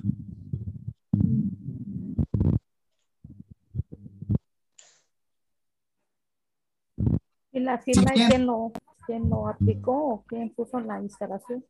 Muy bien. Nombre de quién lo instaló. Así es. Excelente. Siguiente, 1E. Ima- eh, Identificación de imagenología, laboratorio clínico y patología.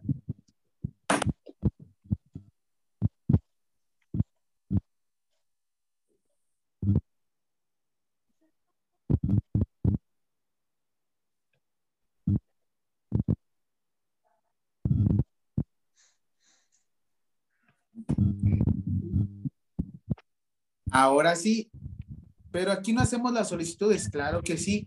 Las solicitudes deben de contar con, nuevamente, nombre completo y fecha de nacimiento, además de fecha y hora de estudio, identificación del solicitante, estudio y diagnóstico probable.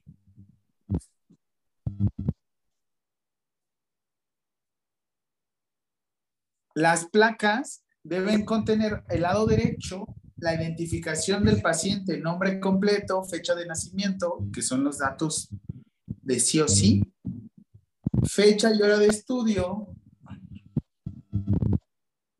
identificación del establecimiento, clave o iniciales del profesional que lo realiza,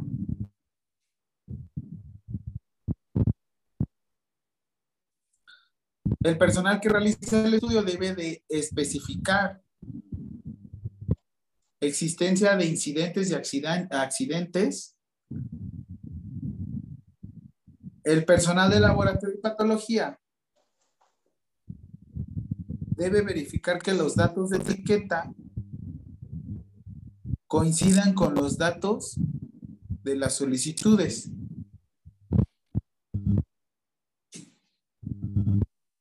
¿De aquí tienes de laboratorio, Esther? ¿De patología? Si no, ahorita no te preocupes. Pero ya vieron cómo igual. Siguiente. Es importante que el establecimiento diseñe el proceso de identificación del paciente y se asegure que las acciones básicas se realicen de manera correcta. ¿Cuál es el dato sí o sí, Inti? Los datos sí o sí de la acción esencial para la seguridad del paciente número uno.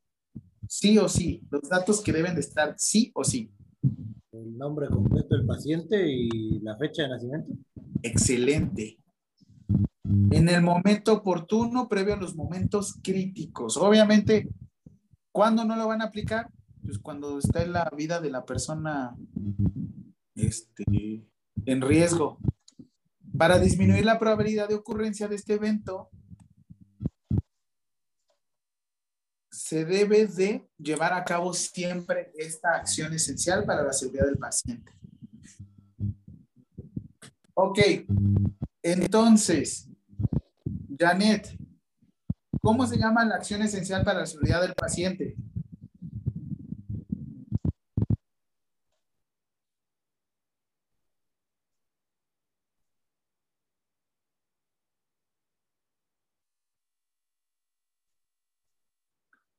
¿Cómo se llama Janet?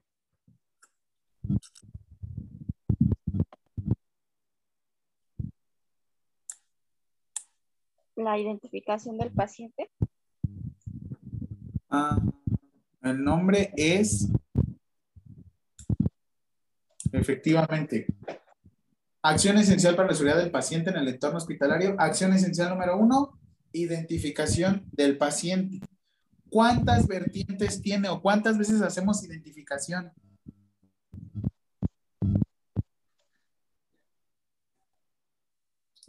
Identificación general 1, 1A. Identificación de estandarización, que en este caso acuérdense que era de cabecera o pie de cama, brazalete. C.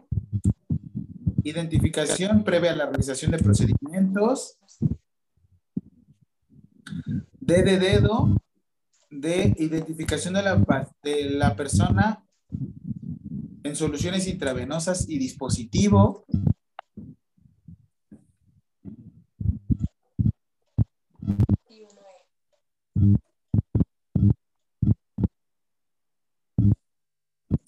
Uno E de la identificación en estudios de imagenología y laboratorio clínico y o patología. ¿Cuántos fueron? Cinco vertientes. A, B, C, D y E. Ah, no, seis, perdón. Ah. No, no, sí, fueron cinco, ¿no? Cinco, cinco, cinco. Sí. Licenciados, recuerden que la acción esencial para la seguridad del paciente tiene muchas vertientes. Tenemos que ver una, todas y cada una de ellas. Inicio de estos documentos, por eso me había tardado tanto, porque necesitamos saber toda la información legal y administrativa que les estaba diciendo. ¿Dudas?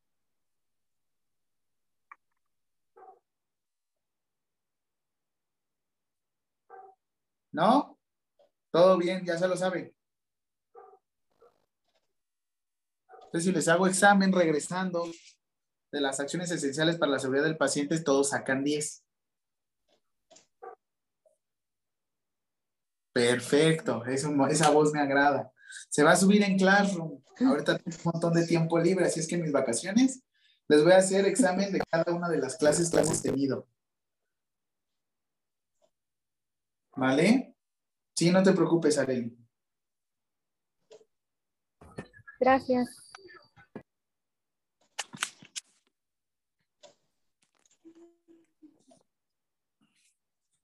Muy bien. Hoy, esta clase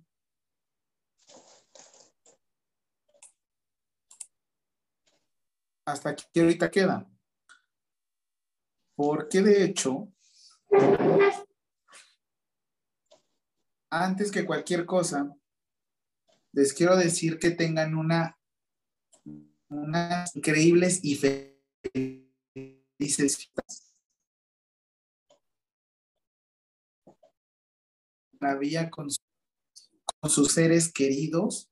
Sus seres queridos hasta son sus compañeros de trabajo, aunque no sean tan queridos, pero bueno.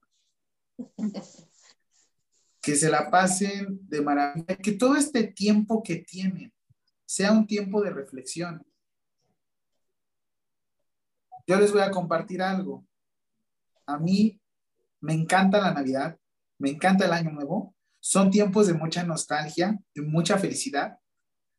Me, me encantan porque me, me motivan, porque sé que voy a iniciar un nuevo ciclo, un nuevo año. Que este 2022 nos dio con todo, nos retó, nos hizo que nos conociéramos, nos hizo que, que nosotros pensáramos diferente. Me motivó a estar con ustedes.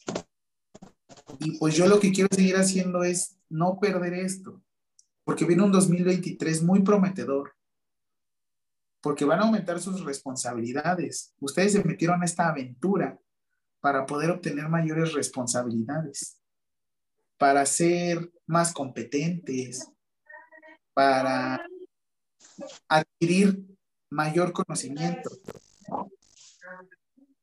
Yo no encuentro las palabras para agradecerles la confianza que tienen conmigo de conectarse, de estar aquí, de leerme, de escucharme, de interactuar conmigo. Pero de alguna u otra forma intento la manera de expresárselos. Sé que en este momento manejamos una relación docente-alumnos, pero yo sé que en un futuro voy a manejar una relación de colegas, que son colegas, son, sí son enfermeros. Pero como dirá Inti, estamos buscando la profesionalización. Así es que nuevamente eh, espero que se pasen de maravilla con toda su familia, con todos sus sentidos. Familia, como les decía, está la familia sanguínea y no, y no sanguínea. Y es que les deseo que les vaya de lo mejor. En serio, ustedes no saben cómo me, cómo me revivieron este año, porque también les digo, todos tuvimos nuestro año y nuestras cosas. Les va maravilla. ¿Alguien más que quiera decir palabras? Este es el momento. Quiere llorar, Janet. Profe, igual. Un fuerte abrazo, les deseo lo mejor y que pasen muy, muy felices a iniciar un año mucho mejor que este. Con el favor de Dios. Muchas gracias. ¿Quién más? ¿Quién más? No lo escucho. Yo. Igual, maestro, feliz Navidad, que se la pase muy bien al lado de las personas que, que lo quieren. Y fue, es un placer haberlo conocido y muchas gracias por sus enseñanzas. Y esperemos el próximo año le vaya mucho mejor. Y, y nada más, ya voy a llorar, dice usted. Y nada más igual a mis compañeros, pues felices fiestas, que se la pasen muy bien, aunque muchos vamos a trabajar, a mí me toca trabajar los dos días, 24 y 31, pero ni modo, que se la pasen de lo mejor. Créeme, Janet, que tú eres parte del milagro que sucede en esos días, ¿eh? Créeme, ¿eh? ahora sí que mucha gente no cree eso, pero tú eres parte del milagro, así es que velo así. Un milagro que vas a sacrificar ahorita estar con tu familia, pero va a ser el milagro de alguien más. Sí, así es. ¿Quién más? Hola, profe, pues espero que se la pase súper bien. Felices fiestas y esperemos que este año que termine pues haya sido de lo mejor para usted y para mis compañeros todos en general. Y el año que se aproxima, pues que sea mejor aún, más que este acaba de terminar. Y pues nada, este, a seguir estudiando y seguir este, trascendiendo aquí en esta vida. Perfecto, Jesús, continúa así. Y pues igual, como vas de participativo, nada más actívame la cámara al siguiente, para que sí te vean. Se me, se me pasó ahí. No te preocupes. Pues igual, Jesús, dale con todo el próximo año 2023 y que todos sean tus años, ¿eh? Gracias, gracias igualmente y para todos mis compañeros, felices fiestas. Gracias igualmente. Felices fiestas para todos. Con moderación, hay que cuidarse para llegar bien al, al 2023, para que nos veamos todos de nuevo. Todos bien fit.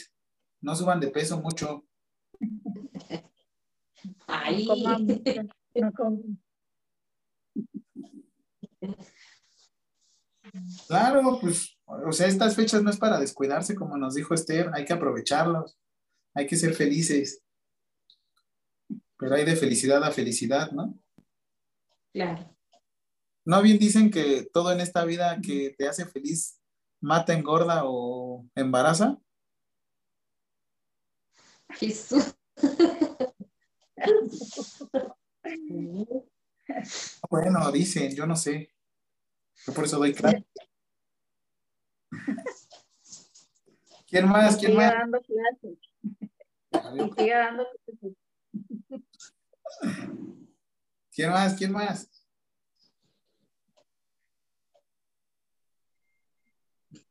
Que el profe nos ponga los exámenes más fáciles el año que entra, ¿eh, profe? Todo va a ser de ahí, lo van a ir contestando y les va a ir diciendo su calificación, así es que no se preocupen. Bueno. Muy bien. ¿Quién más? ¿Quién más?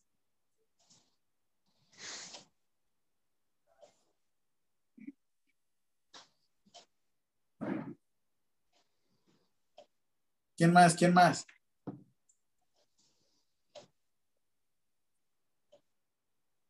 Pues yo les digo, cuídense mucho, muchas gracias en serio nuevamente. Eh, yo sé que estamos formando y nos estamos haciendo todos y vamos a ser unos excelentes enfermeros, pero para todo tienen que nuevamente sacrificar ciertas situaciones. Y de alguna u otra forma ustedes son el presente, no son el futuro, son el presente del país. Y ese presente siempre está cambiando, como ustedes. Me encanta porque se van adaptando a todos. ¿Cuándo pensaron que íbamos a tomar clase así? No. Este tipo de clase, de estarnos comunicando desde otros estados, de estar revisando información. Así es que, pues igual, yo, yo les voy a compartir. Yo cada cuatro años que son los mundiales, hago como un, me, escribo una carta. Y también cada año me escribo una carta. Esto es un proceso para que ustedes también vean, como les decía, lo que no se mide no se puede mejorar. Háganlo, introspectivo, recuerden qué fue lo que hicieron, cómo iniciaron el año. Les recuerdo, vean sus fotos, vean todo lo que hicieron en el año, todo lo que leyeron, todo lo que vieron. Y créanme, sí les va a dar nostalgia porque es la mezcla entre, entre felicidad y tristeza. Pero eso también los va a motivar. Que es la mezcla entre felicidad y al mismo tiempo un poquito de coraje, un poquito de desagrado. Y vean, disfruten, sean muy felices, cenen muy rico, los que igual, los que puedan, como puedan, recuerden, la cena de Navidad, ustedes le ponen la magia. No tiene que ver con, ah, yo pago, yo voy a cenar pizza, no me importa. Pero yo le voy a poner la magia. Ustedes la enfermería le ponen la magia y yo sé que van a seguir igual. ¿Vale? Si es que les deseo unas felices fiestas, son libres por hoy, cuídense mucho. El próximo año nos vemos con todo. Revisen, revisen Classroom, porque ahí es donde les voy a dejar las actividades. Conmigo va a estar divertido. Retoman todo lo que hemos visto. Tengo tipecito. Así es que, ah, a ver, nada más corroboro cuándo es nuestra próxima clase, porque si no, me va a pasar como esta vez. Cualquier modificación, yo les aviso, ¿vale? Nos toca el, según yo, es sábado, sábado, perdón, sábado 28 de enero. Siguiente clase, sábado 28 de enero. Así es que tenemos más de mes y medio para ponernos delgados y no vernos gordos. No, no es cierto. No, pues, oigan, qué oso, que lleguemos todos chubis. A ver, ¿qué tenemos ese día? Nada más. Disfruten, sean felices, pásenlo genial con todo. Y les envío mi dirección para que mi regalo. Recuerden, no me dieron de cumpleaños ni tampoco me dieron de Navidad. Así es que por favor, espero mi regalo. No muy caro como la vez pasada, Laura, porque la verdad es que es mucho. Yo, yo, yo con poquito. De 5 mil pesos para abajo, por favor. El iPhone 13 o 14. Sí, por favor. iPhone 13 para abajo, porque iPhone 14, Areli, no me gustó. Está muy caro para mí. No me gusta traer joyas, ya sabes. Soy sencillo, por favor. ¿Vale? Edgar, ¿nos quieres dar unas palabras de despedida?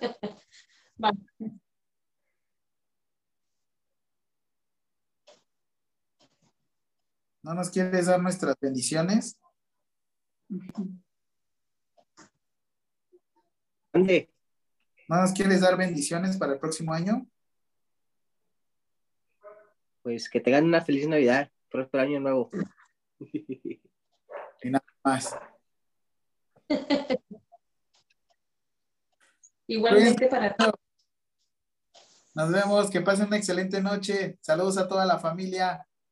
Bye. Gracias, profesor. Viste Ay, mucho. profe. Buenas noches. Adiós. Gracias a Dios. Bye.